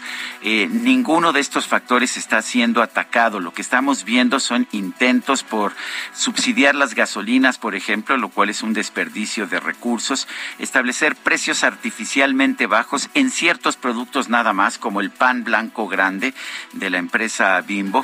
Bueno, pues esto no, no, real, no realmente ataca la inflación de fondo o la contención de precios de transporte como el metro o de los peajes en las carreteras federales. Nada de esto combate realmente la inflación.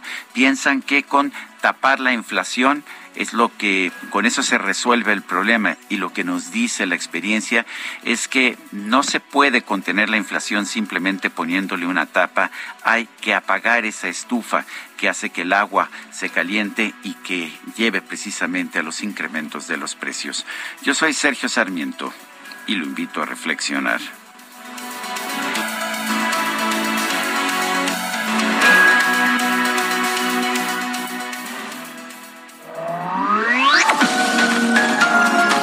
Sergio Sarmiento tu opinión es importante. Escríbele a Twitter en arroba Sergio Sarmiento. En Soriana encuentras la mayor calidad. Aprovecha que la carne molida de res 80-20 está a 87.90 el kilo y el pollo entero fresco a 37.90 el kilo. Sí, a solo 37.90 el kilo. Soriana, la de todos los mexicanos. Solo 3 y 4 de mayo. Aplican restricciones. Válido en Hiper y Super. Un día como hoy, en 1938, nació en la Ciudad de México el escritor y periodista Carlos Monsiváis, quien promovió los derechos de las minorías sociales, la educación pública y la lectura, además de que apoyó abiertamente la lucha por la diversidad sexual y los derechos de los animales.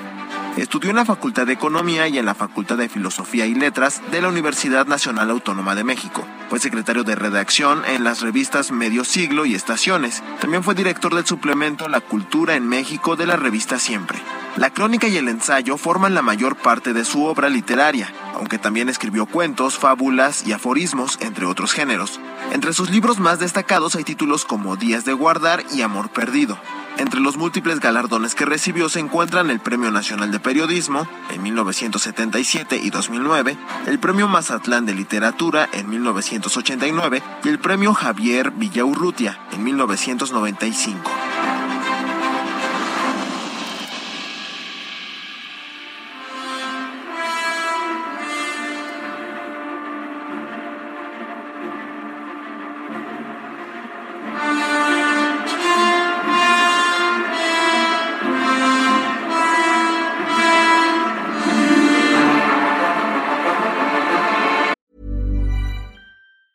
Hey, it's Ryan Reynolds, and I'm here with Keith, co star of my upcoming film, If, only in theaters, May 17th. Do you want to tell people the big news?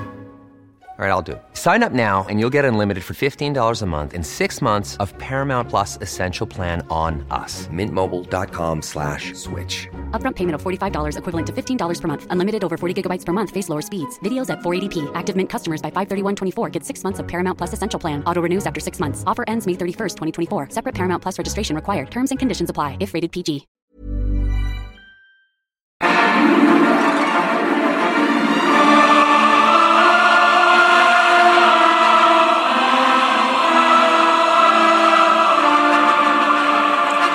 Este 4 de mayo, May the 4th, seguimos escuchando música de la serie de Star Wars. Esto es La Batalla de los Héroes de la película Revenge of the Sith, la venganza de los Sith.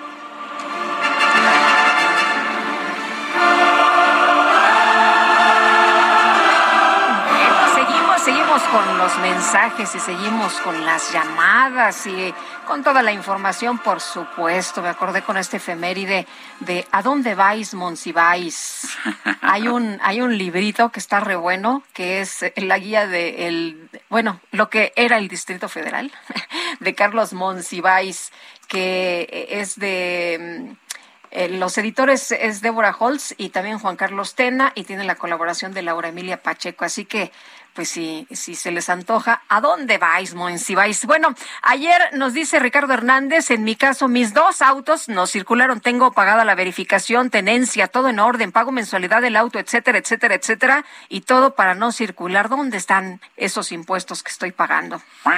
Bueno, me dice una persona, y no doy su nombre, me dice que pues que salió de su casa y que ya estando en el periférico se dio cuenta de que su auto no circulaba. Está aterrada porque pues ya conoce a los policías de la Ciudad de México. Otra persona me dice que pues no pudo llevar a sus hijos a la escuela. No, pues con pues, cómo. Dice, y además, pues, cómo te preparas y, qué haces.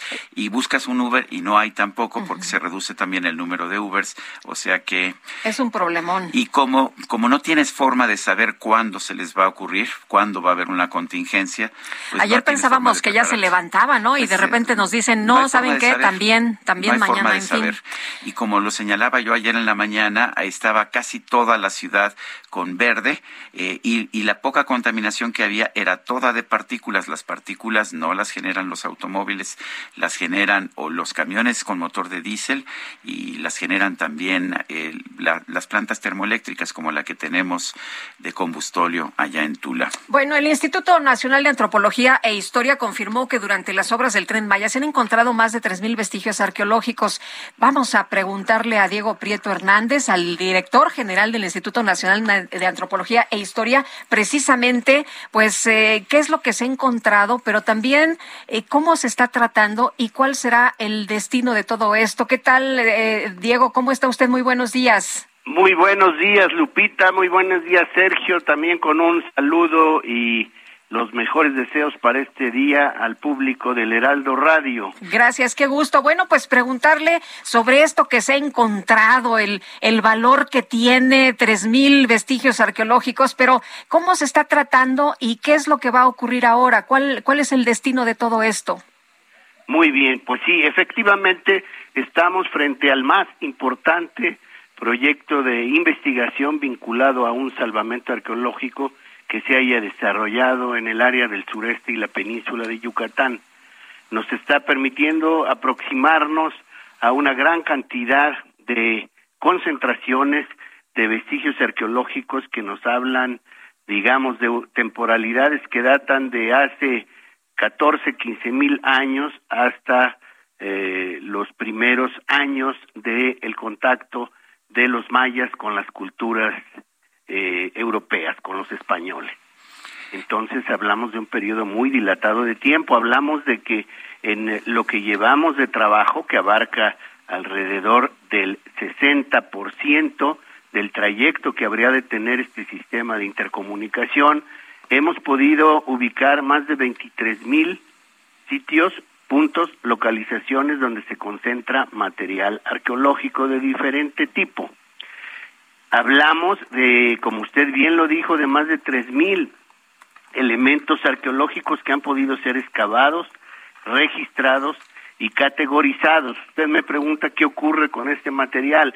Este material, eh, una vez que es clasificado, una vez que es recuperado, se lleva a los laboratorios, a los repositorios que hemos ido acondicionando en eh, distintos lugares, en Mérida, en Campeche, en algunos lugares cercanos a Cancún, en donde estamos acopiando el material y eh, lo que hacemos pues es su limpieza, su clasificación y empezamos a relacionar el material con las ubicaciones y con las imágenes que tenemos resultado de vuelo LIDAR, las geolocalizaciones. Tenemos un laboratorio muy complejo con alta tecnología para el geoposicionamiento de los vestigios que vamos localizando. Y esto nos permite eh, profundizar en el conocimiento de los patrones de asentamiento de los antiguos mayas, de las distintas etapas en el desenvolvimiento de esta gran civilización y de los, eh, las relaciones de intercambio cultural, comercial y demográfico que se dan en los distintos momentos. En eh, el caso de la arqueología mexicana tenemos ubicadas distintas etapas en el desarrollo de los pueblos y culturas mesoamericanas y esto se confirma y se profundiza gracias a esta investigación en donde eh, hemos, por ejemplo, hasta ahora acopiado más de 1.290 objetos de carácter mueble, es decir, que hemos podido recuperar, que tienen relativamente eh, integridad, es decir, que son bienes completos. Más de medio millón de fragmentos cerámicos o tepalcates, como se, se, le, se les conoce popularmente. El, eh, después de que se clasifican, después de que se georreferencian y todo, ¿qué pasa con esto? Porque mucha gente me dice que ya no hay lugar donde guardar tantos vestigios como tenemos. Pues efectivamente siempre nos faltan lugares, pero los vamos encontrando. Este, por un lado, hay bienes, hay piezas que tienen pues una mayor integridad, mayor inteligibilidad, es decir, que pueden ser comprendidas por eh, eh, el público en general y que se destinan a museos. Se van a erigir dos nuevos museos en Chichen Itza y en la ruta PUC, que es la ruta que inicia en Uxmal, sigue en Cabá y abarca ocho zonas arqueológicas en la parte sur de Yucatán y la parte este de Campeche. Entonces, este, estamos también planteando la posibilidad de que se vayan creando museos comunitarios. Las comunidades están muy entusiasmadas. En el caso de Jalachó, donde por cierto hicieron una muy emotiva ceremonia de acción de gracias por eh, la posibilidad de contar con este gran proyecto de desarrollo, hemos conversado con ellos para que se pueda localizar un museo comunitario. Eh, el INA tiene un programa de museos comunitarios en donde apoya a las comunidades para que tengan este, la posibilidad de exhibir y de reconocerse en bienes patrimoniales, arqueológicos, históricos o etnográficos que para ellos resultan valiosos. Pues, eh, señor director, muchas gracias por platicar con nosotros esta mañana. Muy buenos días. Muy agradecido con ustedes, Lupita. Sergio, un saludo al auditorio del Heraldo Radio y qué bueno que se interesen por este trabajo tan importante para la memoria, el patrimonio histórico y la pluriculturalidad que caracteriza a México. Gracias, hasta luego, un abrazo, buenos días. Un abrazo. Es. Diego Prieto Hernández, director general del Instituto Nacional de Antropología e Historia. Son las 8.43. Lo mejor de México está en Soriana. Aprovecha que el limón con semilla está a 29.80 el kilo o el aguacate Hass a 69.80 el kilo y la cebolla blanca a solo 19.80 el kilo. Martes y miércoles del campo de Soriana. Solo 3 y 4 de mayo. Aplican restricciones. Válido en Hiper y Super. El Químico Guerra con Sergio Sarmiento y Lupita Juárez. Químico Guerra, ¿qué nos tienes esta mañana adelante? Lupita, Sergio, siempre que la humanidad enfrenta retos importantes, desafíos, a través de la eh, creatividad, de la inventiva, basados en la ciencia, en el desarrollo tecnológico, pues hay avances eh, muy significativos. Y cuando hay crisis muy importantes, en las guerras, por ejemplo, en la pandemia, eh, etcétera. Bueno, hay avances, ¿no? En la pandemia vimos cómo se pudieron sacar vacunas en una cuarta parte del tiempo de lo que se tenía anteriormente. Bueno, con la movilidad eléctrica está pasando lo mismo, Sergio Lupita. Hay toda una corriente ya de impulso, una inercia económica, tecnológica y de cubrir las necesidades de movilidad eh, de la gente muy importantes hacia la cuestión eléctrica. Y vemos avances hemos visto la reducción en el peso de las baterías de los coches, la reducción también en los precios, el aumento en la autonomía. Pero fíjense que aquí hay un desarrollo chino que acaba, y bueno, ya se había dado a conocer, pero en revistas muy técnicas especializadas, pero ahorita ya se dio a conocer a nivel global, un desarrollo chino extraordinario de la empresa Leap Motor, que está en Hangzhou, que acaba de sacar el concepto que se llama chasis batería. ¿Qué significa esto? Que en vez de que los coches eléctricos tengan un conjunto de baterías, pues abajo, ¿no? De los asientos, en algún lugar del coche donde están alojadas las baterías, esta empresa logró que el mismo chasis de este bastidor, eh, donde van las llantas y sobre el cual se monta en los asientos y la carrocería, el mismo chasis sea la batería. Fíjense, un chasis batería. Esto representa nada más y nada menos que lo siguiente, 20% de menos peso respecto a un chasis con baterías convencionales montadas sobre el chasis. Esto pues es significativo. Un incremento del 10% en la autonomía al aumentar el espacio para baterías en un 14.5%, en vez de estarle buscando al espacio, ¿verdad? Como decía yo, abajo de los asientos, entre el motor, etcétera, donde colocar las baterías, bueno, pues aquí el mismo chasis tiene ya un 14.5% más de espacio de carga. Una rigidez torsional, la torsión, digamos, del vehículo, lo cual es muy bueno, aumentar en un 25%, menos ruidos y vibraciones con el vehículo en marcha, un incremento del espacio interior, pero lo más importante, fíjense, una autonomía de 700 kilómetros con una batería de 90 kilowatt hora. Como ejemplo, el Tesla, el, más este, socorrido, el Tesla 3, tiene una batería de 57 kilowatt hora. Este coche tiene 90 kilowatt hora con este chasis batería. Puedes llegar a Zacatecas, eh, a tu tierra, Lupita, Hombre, qué bien. Carga. Ya me convenciste. Cargas el coche en tu casa y llegas hasta Zacatecas y luego tienes todavía un poquito de carga para manejar algunos días allá. Es un, eh, como dicen los americanos, un breakthrough, un, eh, un avance, ¿verdad? Significativo, porque esto baja el costo de los coches eléctricos, aumenta con mucho la autonomía y eh, sobre todo los está haciendo mucho más eh, flexibles, más pues para realmente responder a las necesidades actuales de movilidad. Esto es el resultado de la inventiva, la creatividad basados en la ciencia y en el conocimiento, es Sergio Lupita, y que está verdaderamente revolucionando la transportación hacia el futuro, Sergio Lupita. Muy bien, gracias, Químico Guerra. Al contrario, muy buenos días. Buenos días.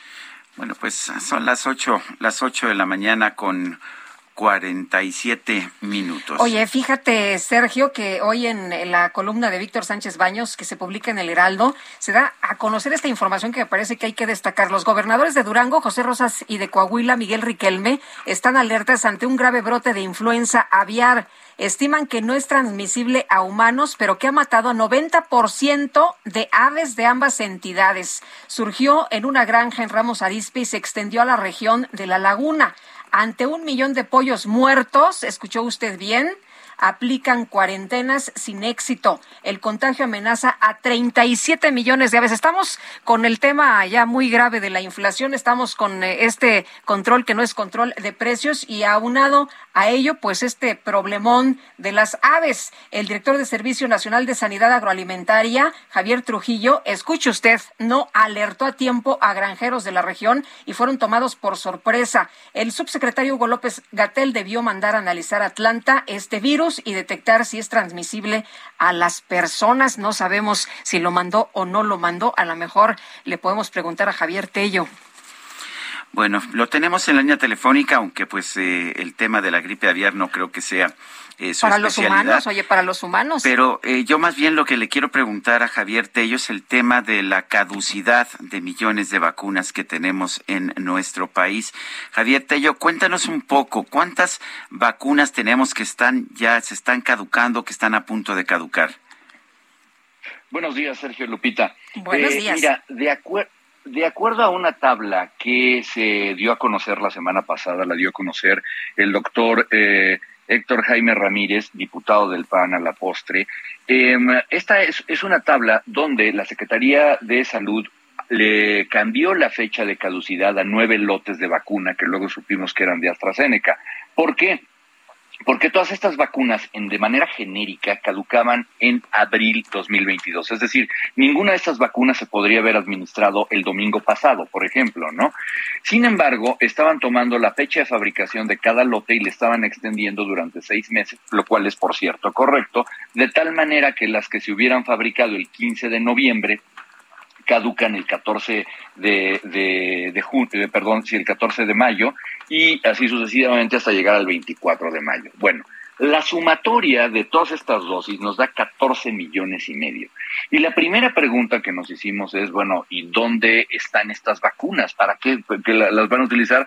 ¿O cómo es posible que lleguemos, que esto es lo más grave, cómo llegamos al punto de estar a tres semanas de la fecha de vencimiento total de varias vacunas, algunas te digo comienzan a vencer el día 14 de mayo, y, eh, y que no haya sucedido nada. ¿Qué tipo de manejo de inventario estamos haciendo? ¿Cuál es la rotación que hay, no? O sea, cosas, cosas muy, muy, eh, eh, pues muy sospechosas que nos hacen pensar que no se está tomando con el adecuado profesionalismo esto. Eh, Javier, te quisiera preguntar sobre el tema de, COVID y de las vacunas. Vimos, pues, eh, la situación que al primero, eh, al principio ni siquiera se tomó con, con, mucha seriedad. Se dijo que esto era una gripilla. Te quisiera preguntar sobre este tema de la gripe aviar. ¿Lo tenemos que ver también así como algo mínimo, como una gripilla, o nos debe alertar la autoridad a las personas si esto es transmisible, si esto es grave? ¿Cuál es la situación? ¿Tienes alguna información? Ah, sí, mira, por supuesto. Eh, primero que nada, gripe aviar existe, ya ha existido en, muchos lugares del mundo, pero lo que es innegable es que en algunas ocasiones hay cepas de esta gripe que pueden llegar a, son, son distintos tipos de virus, pero que pudieran llegar a mutar a cepas que afectaran a los seres humanos, aunque esto es verdaderamente poco, poco común. Lo que no es poco común es que las autoridades sanitarias estén obligadas a analizar y a avisar digo, desconozco a nivel zoosanitario o, o, cuestiones veterinarias si esto se hizo, si la Zagarpa realmente ha alertado a la, a la, a la, población em, de, productores. Sin embargo, lo que sí debe de hacer, primero que nada, la, Subsecretaría de, de, Salud es, eh, y la Dirección General de Epidemiología, tienen que ver y tienen que ver que estas muestras no eh, no correspondan a patrones, sobre todo en, el, en, Asia, que es donde más han surgido, a patrones que potencialmente puedan brincar a seres humanos, por un lado. Dos, tenemos que estar pendiente de la sintomatología de los pacientes que vayan a padecer alguna enfermedad respiratoria cercana a estas aves para ver que no se correlacionen los virus. Es lo que normalmente debería ocurrir. Una vez más, pues no tenemos idea de lo que, de lo que estén haciendo porque no lo comunican. Bueno, yo, yo quisiera llegar al, a regresar al punto de, de las vacunas eh, eh, caducadas. O realmente esto parece ser una, pues una tragedia, algo indignante, ¿no? Mira, eh, la verdad es que sí. Vamos a suponer solamente, Sergio, que cada una de estas piezas de vacunas tú le dieras un precio caro o mediano, ya no sé exactamente, pero, pero cinco sí precio de mercado, ¿no? Tienen un precio de mercado. Lo que pasa es que como se firman acuerdos de confidencialidad, no, no sabemos exactamente cuál es el precio, pero vamos a calcularle cinco dosis, la dólares la dosis. Estamos hablando de 72 millones de dólares de nuestro dinero que se pueden ir potencialmente a la basura. Ahora, algo que hay que mencionar muy interesante es que ayer el subsecretario dijo que habíamos tenido una maravillosa campaña, esa campaña frenética de vacunación que se hizo durante el mes de abril. Y lo curioso es que hizo una mención bastante indirecta al problema, pero bastante indirecta, cuando dice no se desperdició ninguna vacuna. Yo no sé qué quiso decir con eso, pero luego presentó dos cifras, dos cifras completamente distintas. En una dijeron, en el mes de abril se aplicaron 13 millones y medio de vacunas, lo cual me parece así como espectacular.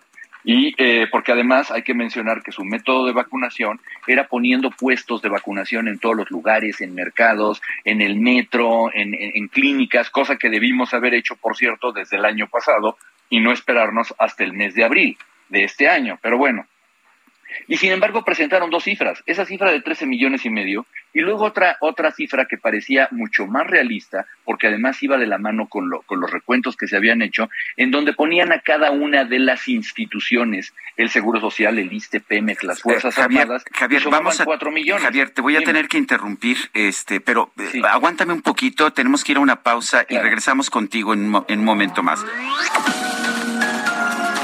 Sergio Sarmiento y Lupita Juárez quieren conocer tu opinión, tus comentarios o simplemente envía un saludo para ser más cálida esta mañana. Envía tus mensajes al WhatsApp 5520 109647.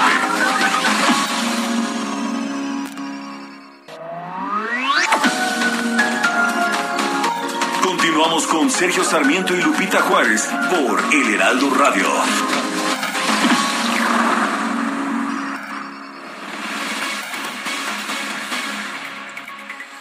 Javier Tello, gracias por quedarte con nosotros. Nos contabas sobre lo que decía el subsecretario de Salud, que no se desperdició ni una vacuna y que pues están, que, tuvimos muy buen desempeño en nuestras campañas de, vacunación. ¿Qué opinas? Efectivamente, y, este fue lo que, lo que mencionaba ayer, pero al mencionarlo, haciendo, eh, vaya, refiriéndose a este eh, esfuerzo extraordinario, estar vacunando por todos lados, etcétera, eh, presentaron dos cifras eh, en, la misma sesión, ¿no? En una cifra decían que se habían administrado en total 13 millones y medio de vacunas, no decían qué vacunas, no decían de qué, de qué lotes ni, ni de qué marca, pero en otra hablaban de las grandes instituciones vacunadoras en México, el Seguro Social, el ISTE, las Fuerzas Armadas y Pemex, que sumaban cuatro millones setecientos mil. Entonces, a ver, no entendí. ¿Cuántas vacunas se aplicaron en el gran esfuerzo extraordinario de abril? ¿Cuatro millones setecientos mil o trece millones? Porque no nos cuadran los números. Y si las grandes vacunadores eh, eh, vacunaron cuatro millones setecientos mil, ¿quién puso las otras nueve millones, no? Aún así, Sergio Lupita, esto no nos dice que hayan utilizado alguna de estas que están enlistadas en las 14 millones y medio que están a punto de vencer. No lo sabemos. Tampoco nos dijeron que solamente hubieran administrado AstraZeneca. Miren, a lo que yo quiero llegar es a esto no tenemos un sistema de rastreabilidad. Como lo hemos comentado este, incluso eh, con ustedes, eh, no sabemos en dónde están las vacunas en México. No sabemos en dónde está cada frasco de cada, de cada marca, de cada lote. ¿sí? Y esto es gravísimo. Porque, primero que nada, es un patrimonio básico de la salud. Número dos, pues representa una cantidad de dinero que, aunque no nos hayan querido decir, asumimos que son millones de dólares o mucho más. Y que con base en esto, estamos nosotros tratando de proteger a la población para eh, contra COVID. Y, no tenemos datos. Eso, eso es francamente escalofriante. Que el día de hoy lo único que tenemos sean los números, aunque sean disímbolos, que nos quieren dar en una mañanera, ¿no? Eh, Javier, pero esto pareciera que no, no lo tenemos ni siquiera para otras vacunas. Por ejemplo, ha habido brotes de sarampión, estamos viendo el tema de la hepatitis y tampoco tenemos información de esto. ¿Cómo ves? Sí, efectivamente, los, bueno, normalmente las, eh, las enfermedades son reportadas en, eh, a través de la Subsecretaría de Epidemiología, en los reportes epidemiológicos se hacen cada, cada semana. Pero lo que no conocemos, tienes toda la razón, es el paradero de cada una de las vacunas. ¿sí? De hecho, a mí me extraña, por ejemplo, ahora en la Ciudad de México están haciendo ferias del bienestar, donde va a haber ayuda nutricional, detecciones de hipertensión, mastografías y todo, y no hay vacunación. ¿Dónde quedaron esos tiempos, Lupita, en donde estábamos viendo a eh, las semanas nacionales de vacunación, donde salía el, personal de enfermería a vacunar a las plazas, a todos los niños? Eh, nuestros niños están atrasados en los esquemas básicos de vacunación y no conocemos los números, otra vez porque no hay trazabilidad. Yo como padre de familia no puedo saber en dónde poner la vacuna del papiloma a mis hijas o a mis hijos. No puedo saber en dónde completar los esquemas que estaban cortados de vacunas eh, virales. Simplemente dice, ve a tu unidad de salud y nosotros nada más veamos cuántos comentarios tienen ustedes de su auditorio de gente que va y se regresa y no encuentra vacunas en los centros de salud. Oye, otro asunto, lo de la hepatitis, esta que ya ha puesto en alerta la Organización Mundial de la Salud. Y aquí nosotros, este tema de la hepatitis a los niños, eh, ya hay eh, niños muertos en los Estados Unidos, tampoco nos han dicho nada y, y la verdad parece preocupante que el sector salud o las altas autoridades de salud pues tampoco nos informen sobre esto. Eh, mira, tienes toda la razón y te, respondo con dos comentarios. Uno, sí, contextualizarlo es este los científicos y, los grupos médicos están muy atentos porque ya suman casi 200 casos, pero de esos 200 casos, 18 o 19 ya requieren trasplante hepático. Es una hepatitis que no corresponde a ninguno de los virus de hepatitis que conocemos, aparentemente pudiera ser causado por una mutación de un adenovirus y es probable, y esto esto es un twist muy muy muy malo en la historia, que pudiera estar ligado a infecciones asintomáticas por COVID. Es decir, niños que padecieron COVID o que no se les hizo caso, que no se les diagnosticó a tiempo, pero aparentemente algunos de estos niños pudieran eh, tener anticuerpos para la infección del SARS-CoV-2. Entonces esto nos estaría hablando de un COVID que le dio muy pocos síntomas a, algunos niños, pero se está evolucionando en casos de una hepatitis viral que es nueva, que ya está presente en 20 países. Y, como bien lo dices, lo que deberíamos estar haciendo es emitir por lo menos un posicionamiento epidemiológico y saber cuál eh, y alertas adecuadas para que los médicos de primer contacto, para que los médicos especialistas y sobre todo en donde eh, cuentan con los recursos adecuados para poder hacer diagnósticos, estuvieran checando el funcionamiento hepático de los niños que llegan a presentar sintomatología. Bueno, bueno pues Javier Tello, gracias por hablar con nosotros. Estoy a tus órdenes. Que Sergio Lupita, que les vaya muy bien. Gracias, muy buenos días. Vamos a un resumen de la información. Esta mañana el presidente López Obrador presentó el plan de gobierno federal para controlar la inflación mediante acuerdos no coercitivos con los comerciantes y productores del país. El día de hoy vamos a dar a conocer un plan para enfrentar la inflación porque debemos actuar, no quedarnos con los brazos cruzados, porque la inflación, como todos sabemos, afecta mucho la economía y afecta más a la gente de escasos recursos económicos y debemos de evitar que haya carestía de la vida. Hemos podido mantener sin un crecimiento desmedido la inflación porque tomamos a tiempo la decisión de controlar los precios de los combustibles. El secretario de Hacienda, Rogelio Ramírez de la OA, explicó que el plan antiinflacionario está enfocado en mejorar la oferta de alimentos y simplificar los procesos de transporte, almacenaje e importación. Todas estas medidas en gran sentido son oferta, reducción de costos, no estamos incidiendo sobre programas de control de precios ni, ni, de ninguna otra medida directa porque creemos que la oferta y la reducción de costos estimula la competitividad de la industria y va a permitir el, el mejor manejo de márgenes por parte de la industria. Tres, estrategias de comercio exterior. Aranceles cero a la importación de básicos e insumos. En este espacio, Valeria Moy, directora del Instituto Mexicano para la Competitividad, consideró que a primera vista el plan contra la inflación no establece mecanismos de control de precios aparentemente no hay control de precios, eso me da mucho gusto. Y otra cosa que me parece que, que va en el sentido correcto son los aranceles cero a la importación de ciertos básicos. Yo creo que cuando tienes una medida así, pues lo que permites es que entren más bienes, incrementas la oferta y esto puede repercutir en una disminución de precios muy específica para algunos precios de esta canasta. Vamos a ver, hay que decirlo también, cómo reaccionan los productores mexicanos, porque a los productores mexicanos les gusta gusta tener estos aranceles, les gusta tener estas cuotas porque de alguna manera son medidas de protección para sus propios cultivos.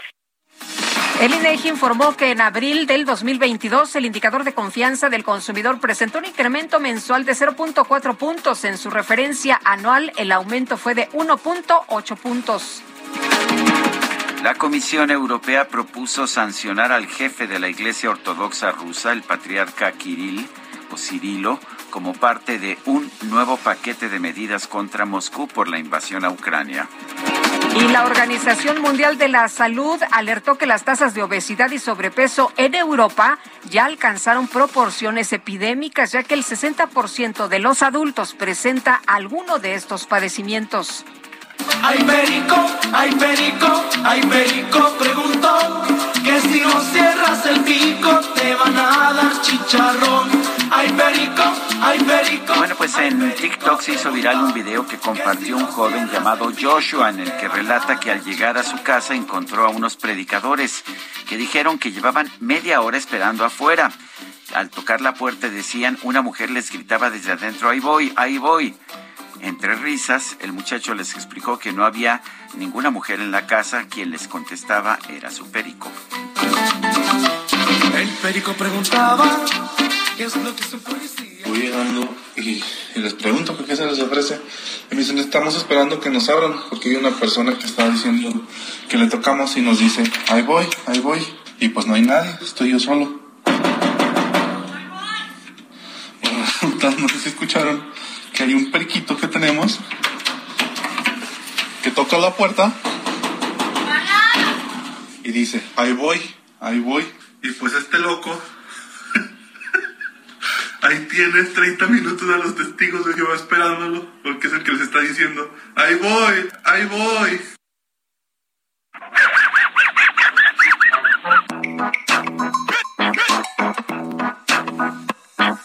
Ya llegó el momento más chido, más perro locochón.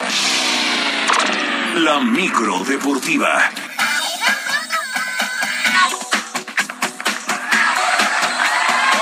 Así nos dijo Julio Romero. Ahí voy, ahí voy. ¿Cómo estás?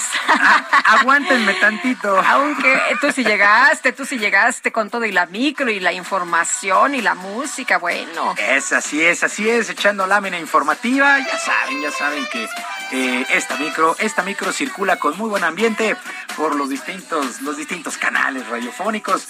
Bueno, oigan, arrancamos con muy, muy buenas noticias.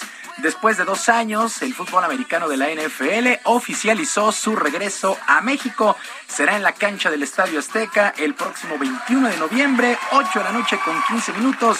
Y los 49 de San Francisco se estarán midiendo a los Cardenales de Arizona. Ya se venía especulando que eran estos dos equipos, pero apenas hoy por la mañana se hace oficial San Francisco contra Arizona, 21 de noviembre, 8:15 en la cancha del Estadio Azteca. Recordar que, pues por temas eh, de la pandemia, la NFL no, no visitó en dos años nuestro país, pero pues mucha, mucha afición de los 49 de San Francisco. Ahora sí que vas a ir. Va, sí, espero. espero, porque luego los boletos sí los ponen bastante caritos. Sí, sí, sí. Entonces, eh, bueno, lo que cuestan en Estados Unidos, es, eh, hay que decirlo también, ¿no?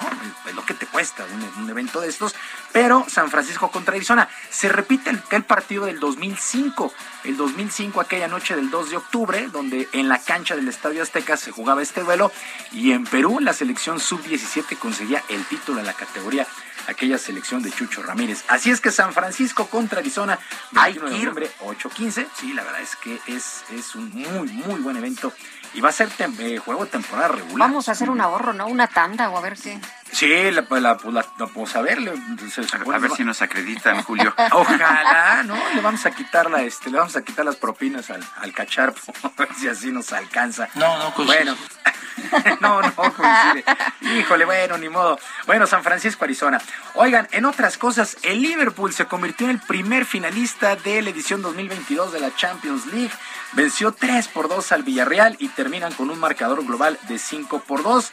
Eh, Fabiño Tavares, Luis Fernando Díaz y Sadio Mané marcaron para los ingleses. Para el día de hoy, este sí, imperdible.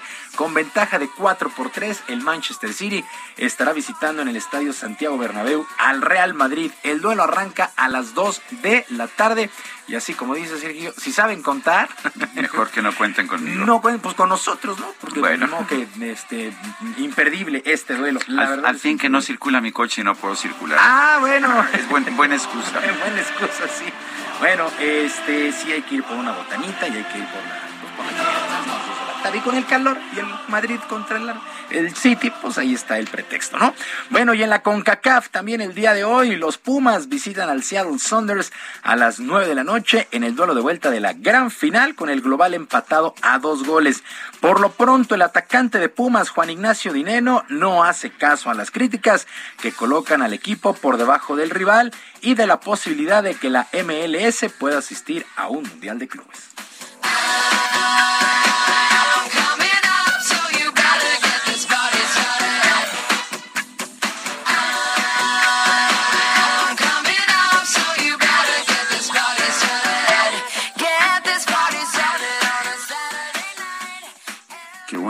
Estamos como equipo en un momento para demostrar la jerarquía que tenemos. En cuanto a después lo que puedan decir de la rivalidad entre Liga Mexicana, MLS y, demás, es algo que no, no es una materia que a nosotros nos interese. Lo único que nos interesa a nosotros es dejar la institución en el lugar donde debe estar y, a nuestros a nuestra, nuestra carrera, a nuestra profesión, nuestros nombres propios también. Bueno, pues mucha suerte, mucha suerte para los Pumas de la universidad. Van 2 a 2 con todo en contra. Habrá récord de entrada para una final de la CONCACAF por ahí de 67 mil aficionados se darán cita al estadio del Seattle Sonder, donde por cierto también juegan los halcones marinos en la NFL. Tiene pues prácticamente todo en contra Pumas, pero esperemos que saque un buen resultado. También se dieron a conocer las fechas y horarios para los cuartos de final de la Liga Femenil MX del fútbol mexicano. De tal manera, este jueves, el día de mañana a las 5 de la tarde, Atlas estará enfrentando a Tigres y para las 7 Pachuca contra América. Para el viernes, Tijuana contra las Rayadas del Monterrey y Pumas contra Chivas. Los duelos de vuelta, domingo y lunes. Así las cosas con la Liga Femenil MX, que en verdad presenta unos duelos bien, bien atractivos. Y estos equipos, la verdad es que sí, da gusto verlos jugar. Actividad en los playoffs en el básquetbol de la NBA y los Celtics de Boston emparejaron a un juego por bando la semifinal de la Conferencia del Este al vencer 109-86 a los Bucks de Milwaukee. Mientras que en la Conferencia del Oeste también se empata uno el compromiso entre los Grizzlies de Memphis, que se impusieron 106 a 101 a los guerreros de Golden State. Para el día de hoy, con ventaja de 1 a 0, Miami estará recibiendo a los 76 de Filadelfia y los Suns Phoenix también con 1 a 0 ante los Mavericks de Dallas. Actividad en el béisbol de la Liga Mexicana. Recordar que los juegos de martes y miércoles son a siete entradas, una medida que poco ha gustado, pero por lo pronto los resultados del día de ayer por la noche, el Águila de Veracruz venció 6 por 4 a los Piratas de Campeche, los Mariachis de Guadalajara palearon 14 a 2 a los Rieleros de Aguascalientes, los Bravos de León 7 a 4 sobre los Guerreros de Oaxaca, Monclova 5 por 3 sobre Laguna, Puebla venció 8 6 a Saltillo, Monterrey 3 por 1 a Durango y aquí en el clásico, en el clásico de la pelota de nuestro país, los Diablos Rojos vencieron 8 por 6 a los Tigres y el día de hoy se define el compromiso a las 7 y media en el Estadio Alfredo Jara. Sergio Lupita, amigos del auditorio, los deportes este miércoles, que sea un extraordinario día para todos. Gracias, mi querido Julio, muy buenos días. Buenos días.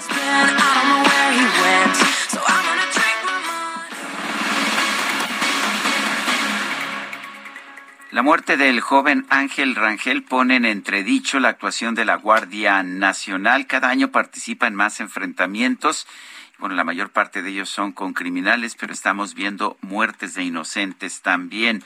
Guillermo Valdés, eh, Guillermo Valdés Castellanos, fue director del Centro de Investigación y Seguridad Nacional, el CISEN, lo tenemos en la línea telefónica. Guillermo Valdés, cuéntanos cómo estás viendo la actuación de la Guardia Nacional ¿Qué tan, qué tan inusitado es el caso de este joven Ángel Rangel?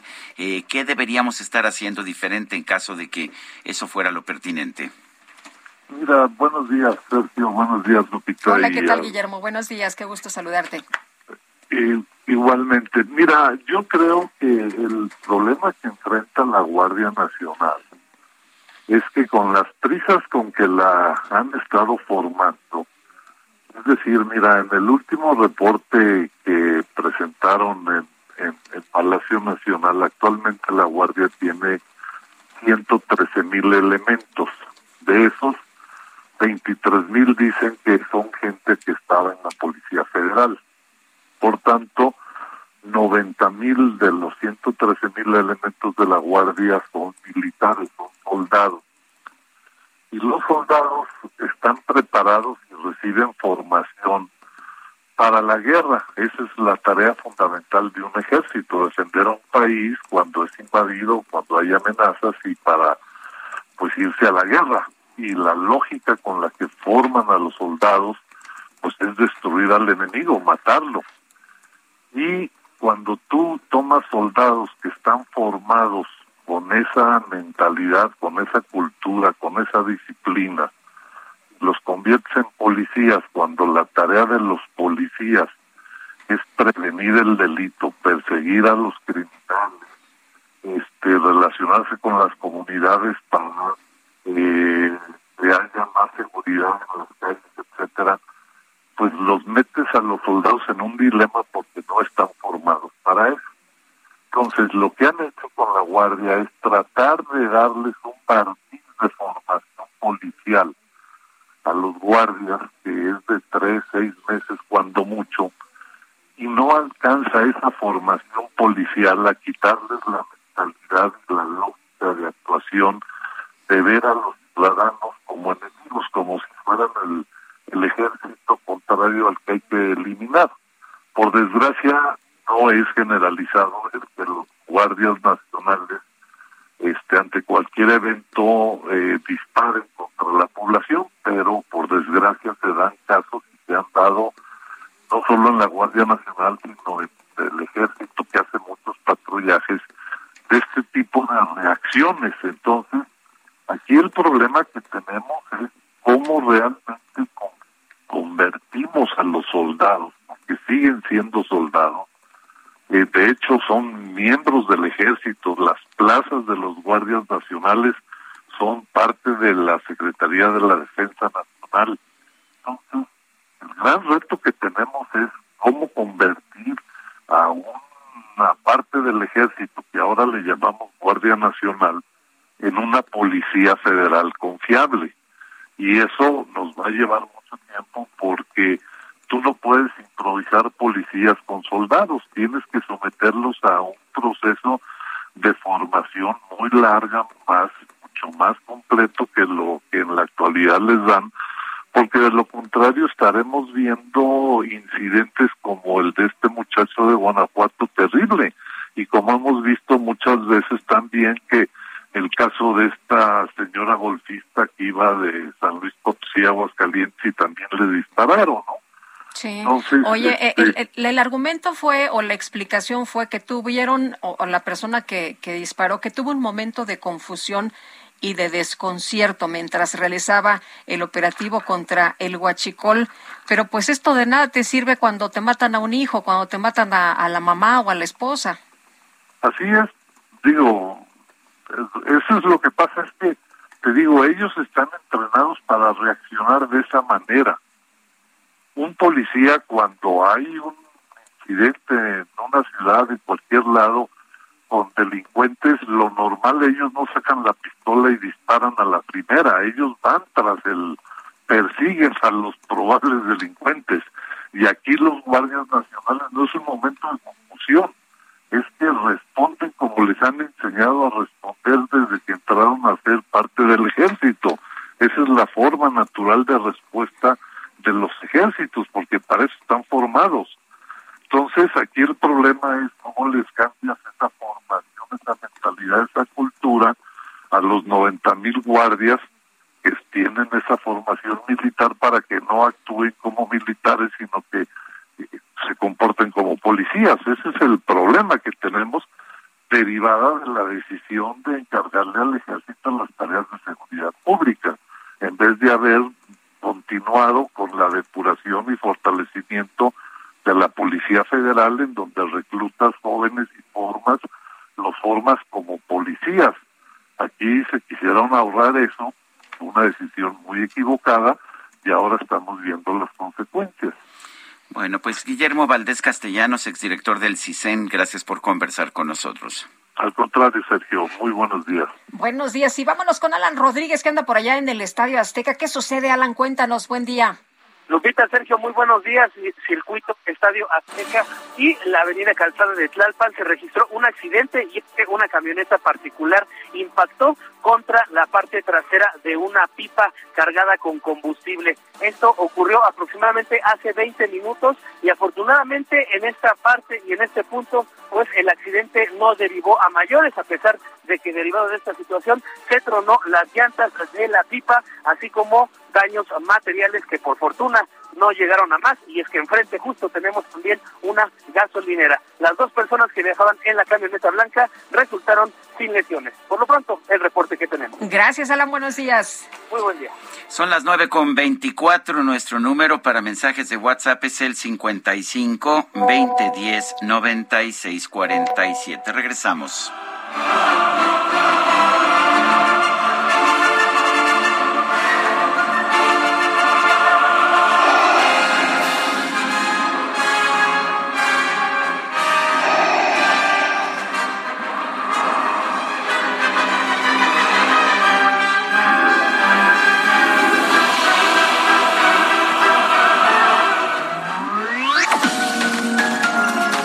Sergio Sarmiento y Lupita Juárez quieren conocer tu opinión, tus comentarios o simplemente envía un saludo para ser más cálida esta mañana. Envía tus mensajes al WhatsApp 5520 109647.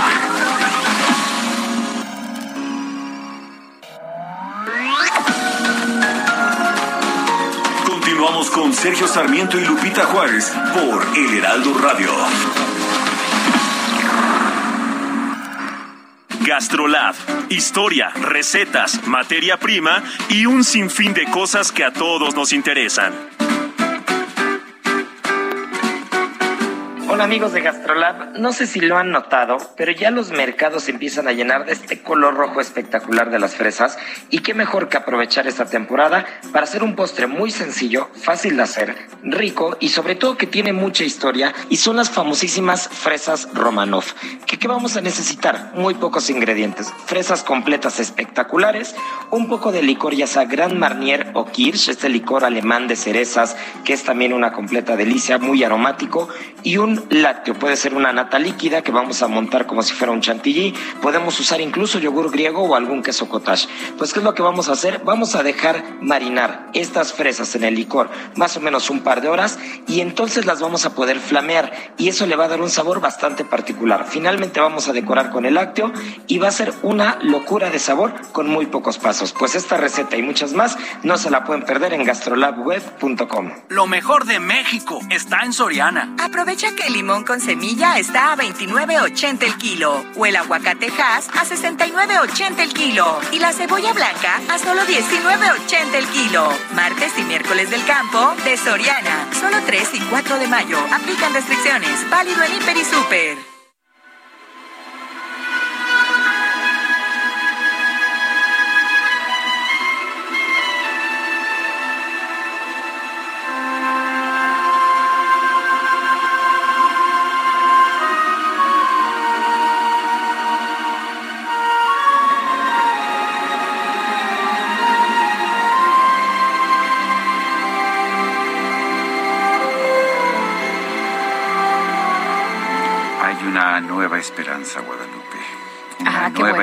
Esperanza.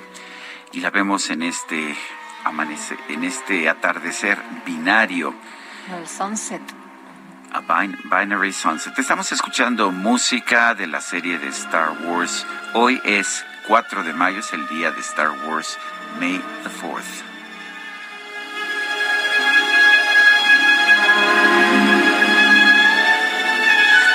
Música tan bonita y qué bueno que la estamos escuchando esta mañana. Oye, nos escribe Robert Mix y nos dice, ya dejen de estar de ardidos, son unos comprados, o sea, que hubieran preferido que siguiera el huachicol y les vendieran a las gasolineras. Ah, pero como ahí sí les pagaban, pues no decían nada. A mí no me han pagado nunca nada, ¿eh? No, a mí tampoco, y menos una gasolinera. Y no sé cómo lo afirma de manera tan contundente. Ahora sí que pruebas, mi Robert. Bueno, eh, más llamadas de nuestro público. La señora Aguilar, me siento timada con la verificación.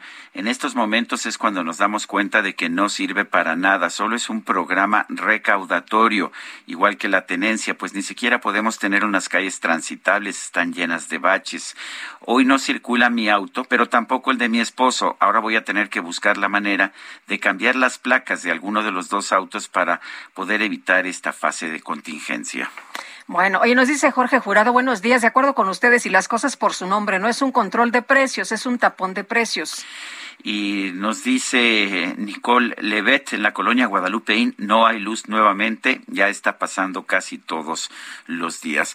Vamos a la información. Legisladores panistas del Congreso de la Ciudad de México colocaron una ofrenda floral para exigir justicia en, en la tragedia de la línea 12 del metro. Cintia Stettin, adelante.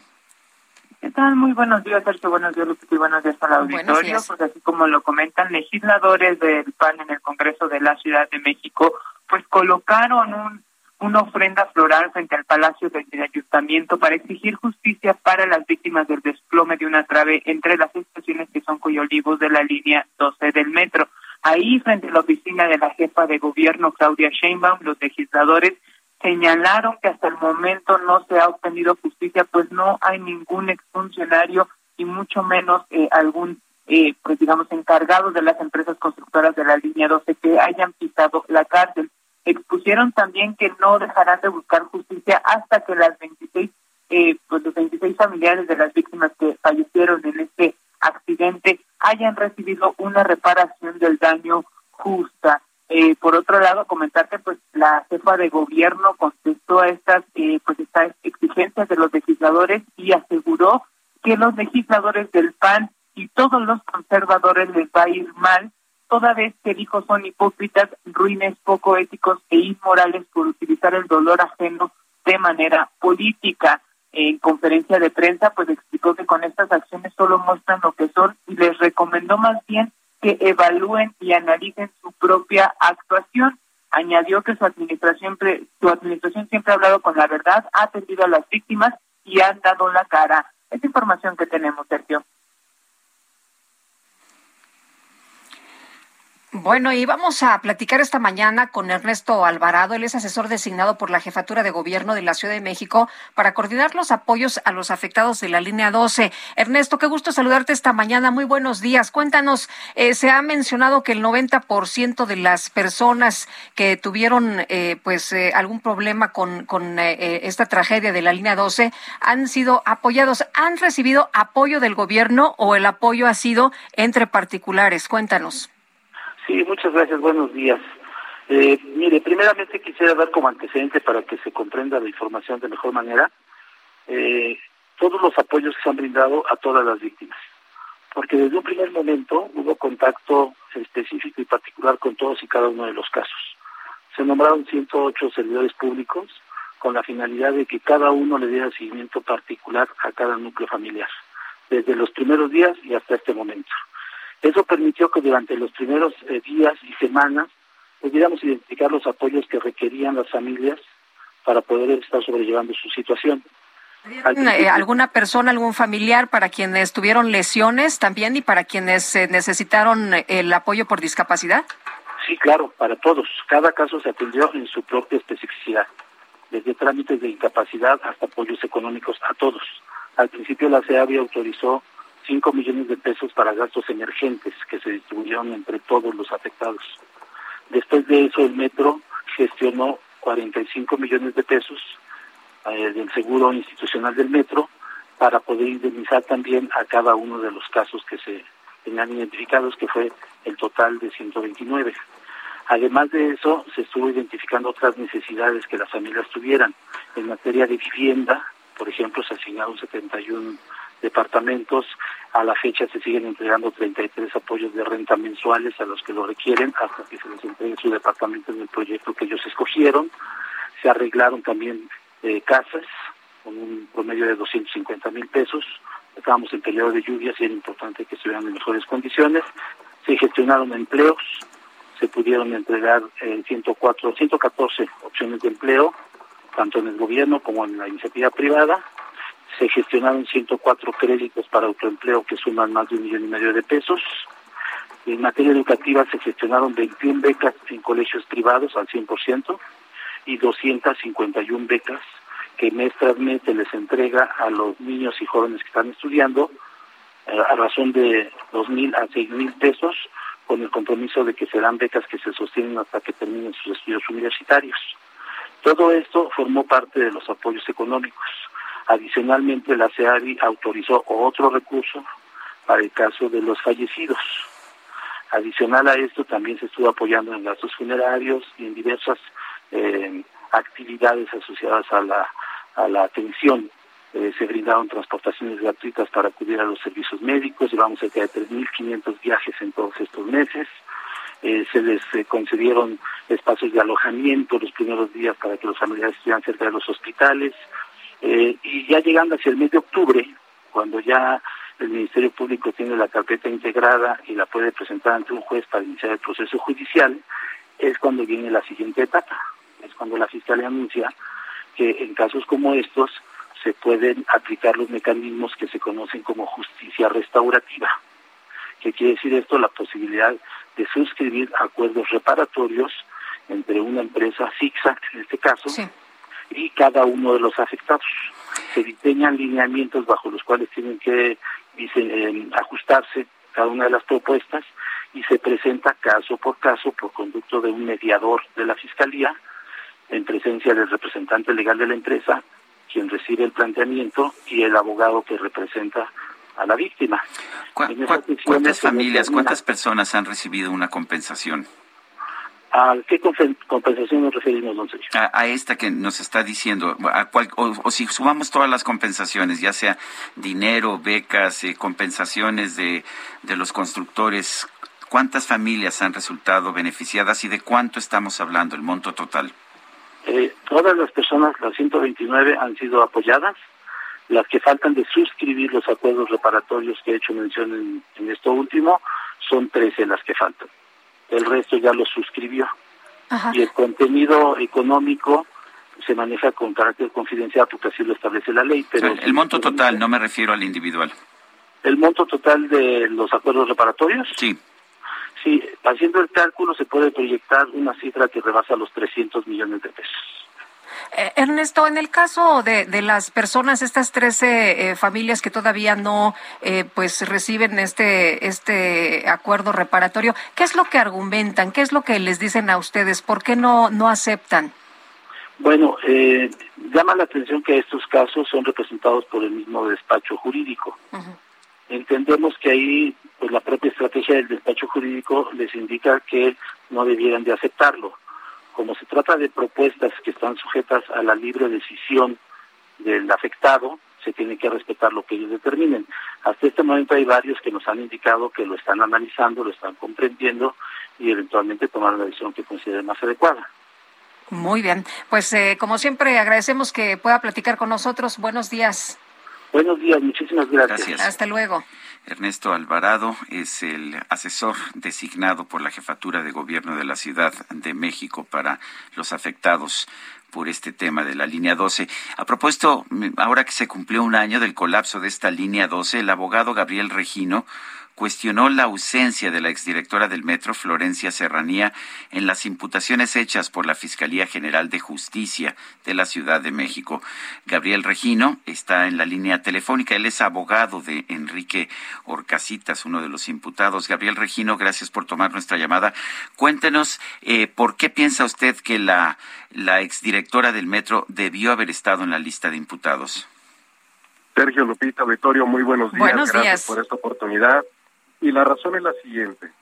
Los propios dictámenes contratados por la eh, jefatura de gobierno, bueno, la Secretaría de Obras de la, del gobierno de la Ciudad de México con la empresa DNB, eh, han sido puntuales en establecer una, eh, una situación multifactorial en la causa del desplome de la línea 12. Y uno en el que más puso énfasis ese dictamen es la falta de mantenimiento nuestros análisis, nuestros peritajes, así como los del Grupo Carso, coinciden en el tema de la falta de mantenimiento.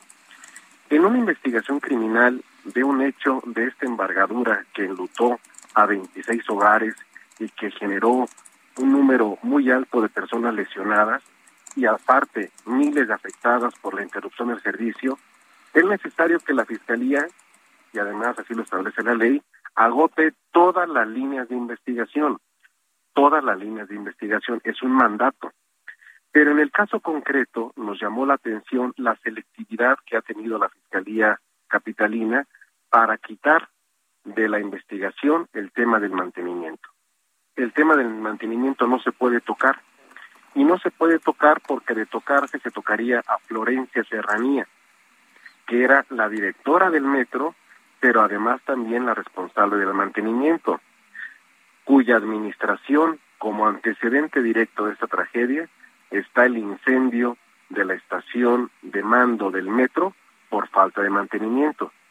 Y entonces, aquí ante lo que estamos es ante una manipulación política de la investigación que está tratando de encubrir a autoridades que parece que tienen un fuero de amistad y hacer selectivamente una imputación contra personas que estaban en el órgano administrativo y no de construcción ni de supervisión de la línea 12. Eh, Gabriel, ayer eh, no sé si escuchaste declaraciones de la jefa de gobierno en el sentido de que el problema no fue por mantenimiento y dijo ella, bueno, incluso hay información, o sea, ahí está la información, ahí están los reportes de que el problema eh, por esta por este fallo de la línea 12, pues no se trata de eso. Solo que ella es la jefa de gobierno y no es la fiscal y al hacer un señalamiento de esa naturaleza, yo lo interpreto como la línea que le está tirando a la Fiscalía para que no se metan con el mantenimiento. Creo que en aras de un Estado democrático de derecho, donde se pueda garantizar a las personas involucradas en un proceso penal un acceso real a la justicia, ese tipo de declaraciones no deberían de subsistir, porque lo que vienen a hacer es a enrarecer precisamente el ambiente que gira en torno a esta tragedia al tirar línea diciendo que quede descartada completamente la cuestión del mantenimiento. Ese es un tema que lo va a decidir un tribunal, no precisamente las autoridades políticas de nuestro país. Gabriel Regino, abogado de Enrique Orcasitas, gracias por tomar nuestra llamada. Un fuerte abrazo para ustedes y para toda la audiencia. Gracias, muy buenos días. Bueno, y con el objetivo de hacer frente común para prevenir y contener los ataques cibernéticos en contra de instituciones públicas y empresas mexicanas, la Guardia Nacional y Citum Telmex firmaron un convenio para sumar capacidades técnicas y experiencia con la presencia como testigos de honor de la Secretaría de Seguridad y Protección Ciudadana, Rosa Isela Rodríguez, y el director general de Telmex, Héctor Slim Seade. Se asignó este documento a través del cual la Guardia Nacional y CITUM van a intercambiar información técnica sobre actores y amenazas en el ciberespacio. Firmaron el convenio el comandante de la Guardia Nacional, Luis Rodríguez Bucio, y también la directora general de CITUM, Cristina Hernández Fernández. La secretaria Rodríguez felicitó a la Guardia Nacional y a CITUM Telmex por este acuerdo, pues se requiere del trabajo coordinado del gobierno, sociedad, comunidades digitales y empresarios ante la diversificación y complejidad de estos delitos en el entorno cibernético. Aseveró que la construcción de la paz es uno de los objetivos del proyecto de transformación del gobierno del presidente Andrés Manuel López Obrador. En otros temas, el INEGI dio a conocer esta mañana el avance de resultados del registro administrativo de la industria automotriz de vehículos ligeros. Es una es una compilación que hace junto con la, la, industria, eh, con la industria automotriz de vehículos ligeros. Y bueno, lo que estamos viendo es que en el mes de abril se vendieron 83.459 vehículos ligeros en nuestro país. Esto es menos que los 95.199 del pasado mes de marzo.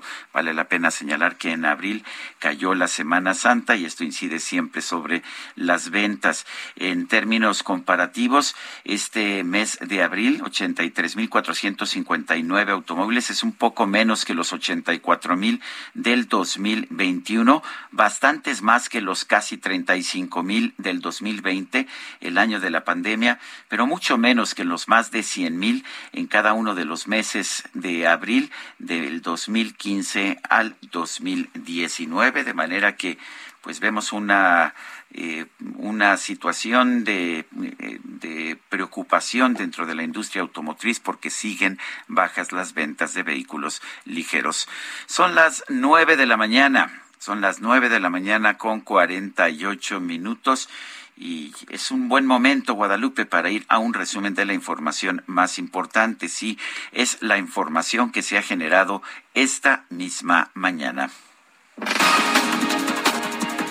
Desde Palacio Nacional, el presidente López Obrador aclaró que México va a mantener su postura de no sumarse a la lista de países que aplican sanciones económicas a Rusia por la invasión a Ucrania. Sigue la misma política, no queremos meternos nosotros eh, de manera directa a sancionar a ningún país.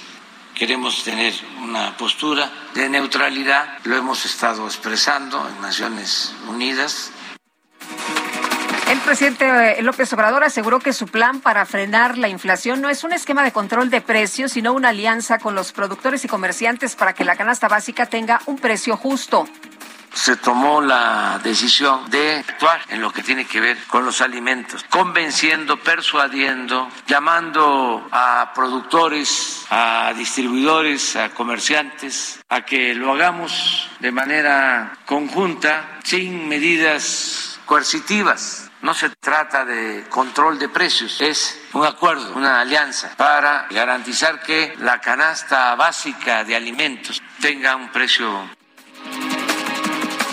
un juez federal dictó sentencias de entre 13 y 58 años de prisión a 18 integrantes del grupo criminal Los Zetas por su implicación en la matanza de 72 migrantes en San Fernando, Tamaulipas. Los cuerpos fueron hallados en agosto de 2010.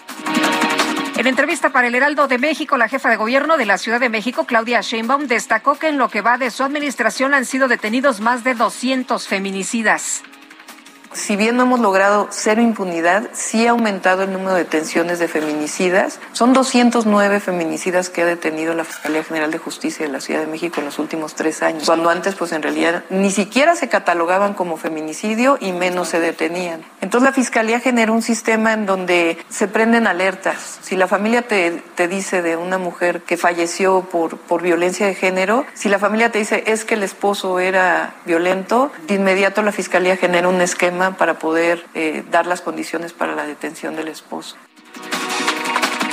La presidenta de la Comisión Europea, Ursula von der Leyen, propuso vetar el petróleo proveniente de Rusia a través de un plan de eliminación gradual como parte de un nuevo paquete de sanciones contra Moscú. El Ministerio de Relaciones Exteriores de Hungría anunció su rechazo a la propuesta de bloquear las importaciones de petróleo ruso al considerar que esta medida en su forma actual destruiría su seguridad energética.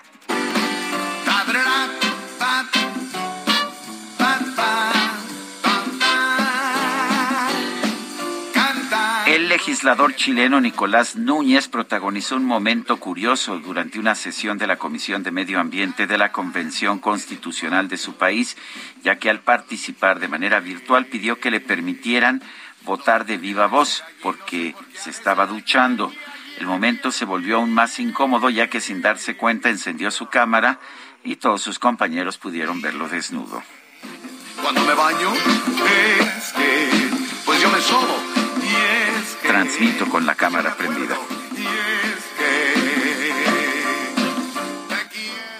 Señor secretario, ¿puedo emitir mi, mi voto a viva voz? Estoy escuchando. Eh, claro, puede consignar su votación, ¿sí? Es que me ahí. A favor. Eso. Que, que que no... ¿De viva voz cuál sería? A la cámara, Nico, por favor. ¿Perdón? Ah, disculpa, se la cámara, perdón, sorry. En Soriana encuentras la mayor calidad. Aprovecha que la carne molida de res 80-20 está a 87.90 el kilo y el pollo entero fresco a 37.90 el kilo. Sí, a solo 37.90 el kilo. Soriana, la de todos los mexicanos. Solo 3 y 4 de mayo. Aplican restricciones. Válido en Hiper y Super. Israel Lorenzana, estás desde la raza. Esperamos que no te estés duchando. duchando. Sergio Lupita, muchísimas gracias. Pues bueno, fíjate que tenemos una fuerte fuga de agua. Sí. Exactamente aquí en la, raza, en donde, bueno, pues ya los vecinos han reportado a las autoridades esta fuga que ya había sido reparada el pasado 17 de abril. Y bueno, pues el día de hoy se vuelve a romper una tubería de grandes dimensiones. Y esto te lo digo porque ya hay tres casas afectadas, un taller mecánico también ha sido afectado y se ve también con afectaciones ya una escuela y un centro de salud.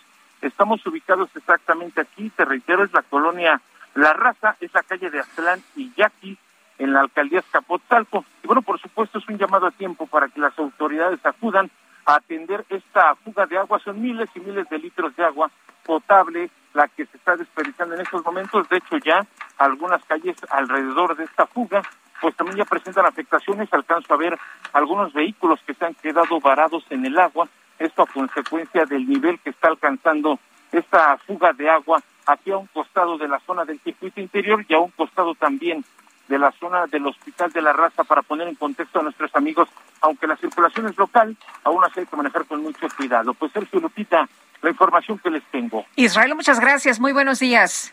Hasta luego. Hasta luego. ¿Qué crees, Guadalupe? ¿Qué pasó? Se nos acabó el tiempo. Bueno, pues vámonos entonces, que la pasen todos muy bien, disfruten este día y nos escuchamos mañana, que ya es. ¿Ya es viernes? No, hombre, es jueves apenas. Ay, no me generes expectativas. Ya te estabas emocionando. Ya me estaba yo emocionando. mañana es 5 de mayo, ¿eh? ¿Ah, sí? ¿Mañana sí se trabaja o no se trabaja? Mañana sí se trabaja. En casi todos los lugares. no, no se trabaja. Claro que sí. Nosotros nosotros sí. Bueno. Pero en muchos lugares, ¿no? No, no es feriado oficial. No es feriado oficial, pero ¿qué crees que algunos sí se lo toman? Bueno, bueno disfrútenlo. Se lo toman allá en la Casa Blanca. Hasta mañana. Gracias de todo corazón.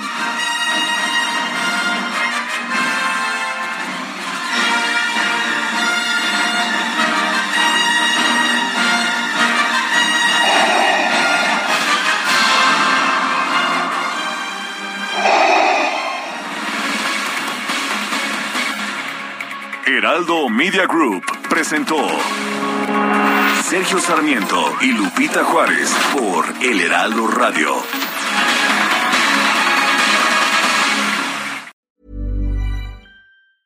Planning for your next trip?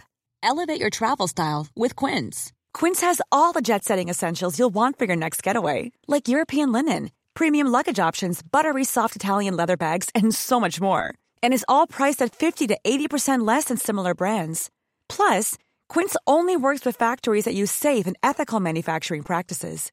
Pack your bags with high-quality essentials you'll be wearing for vacations to come with Quince. Go to quince.com/pack for free shipping and 365-day returns.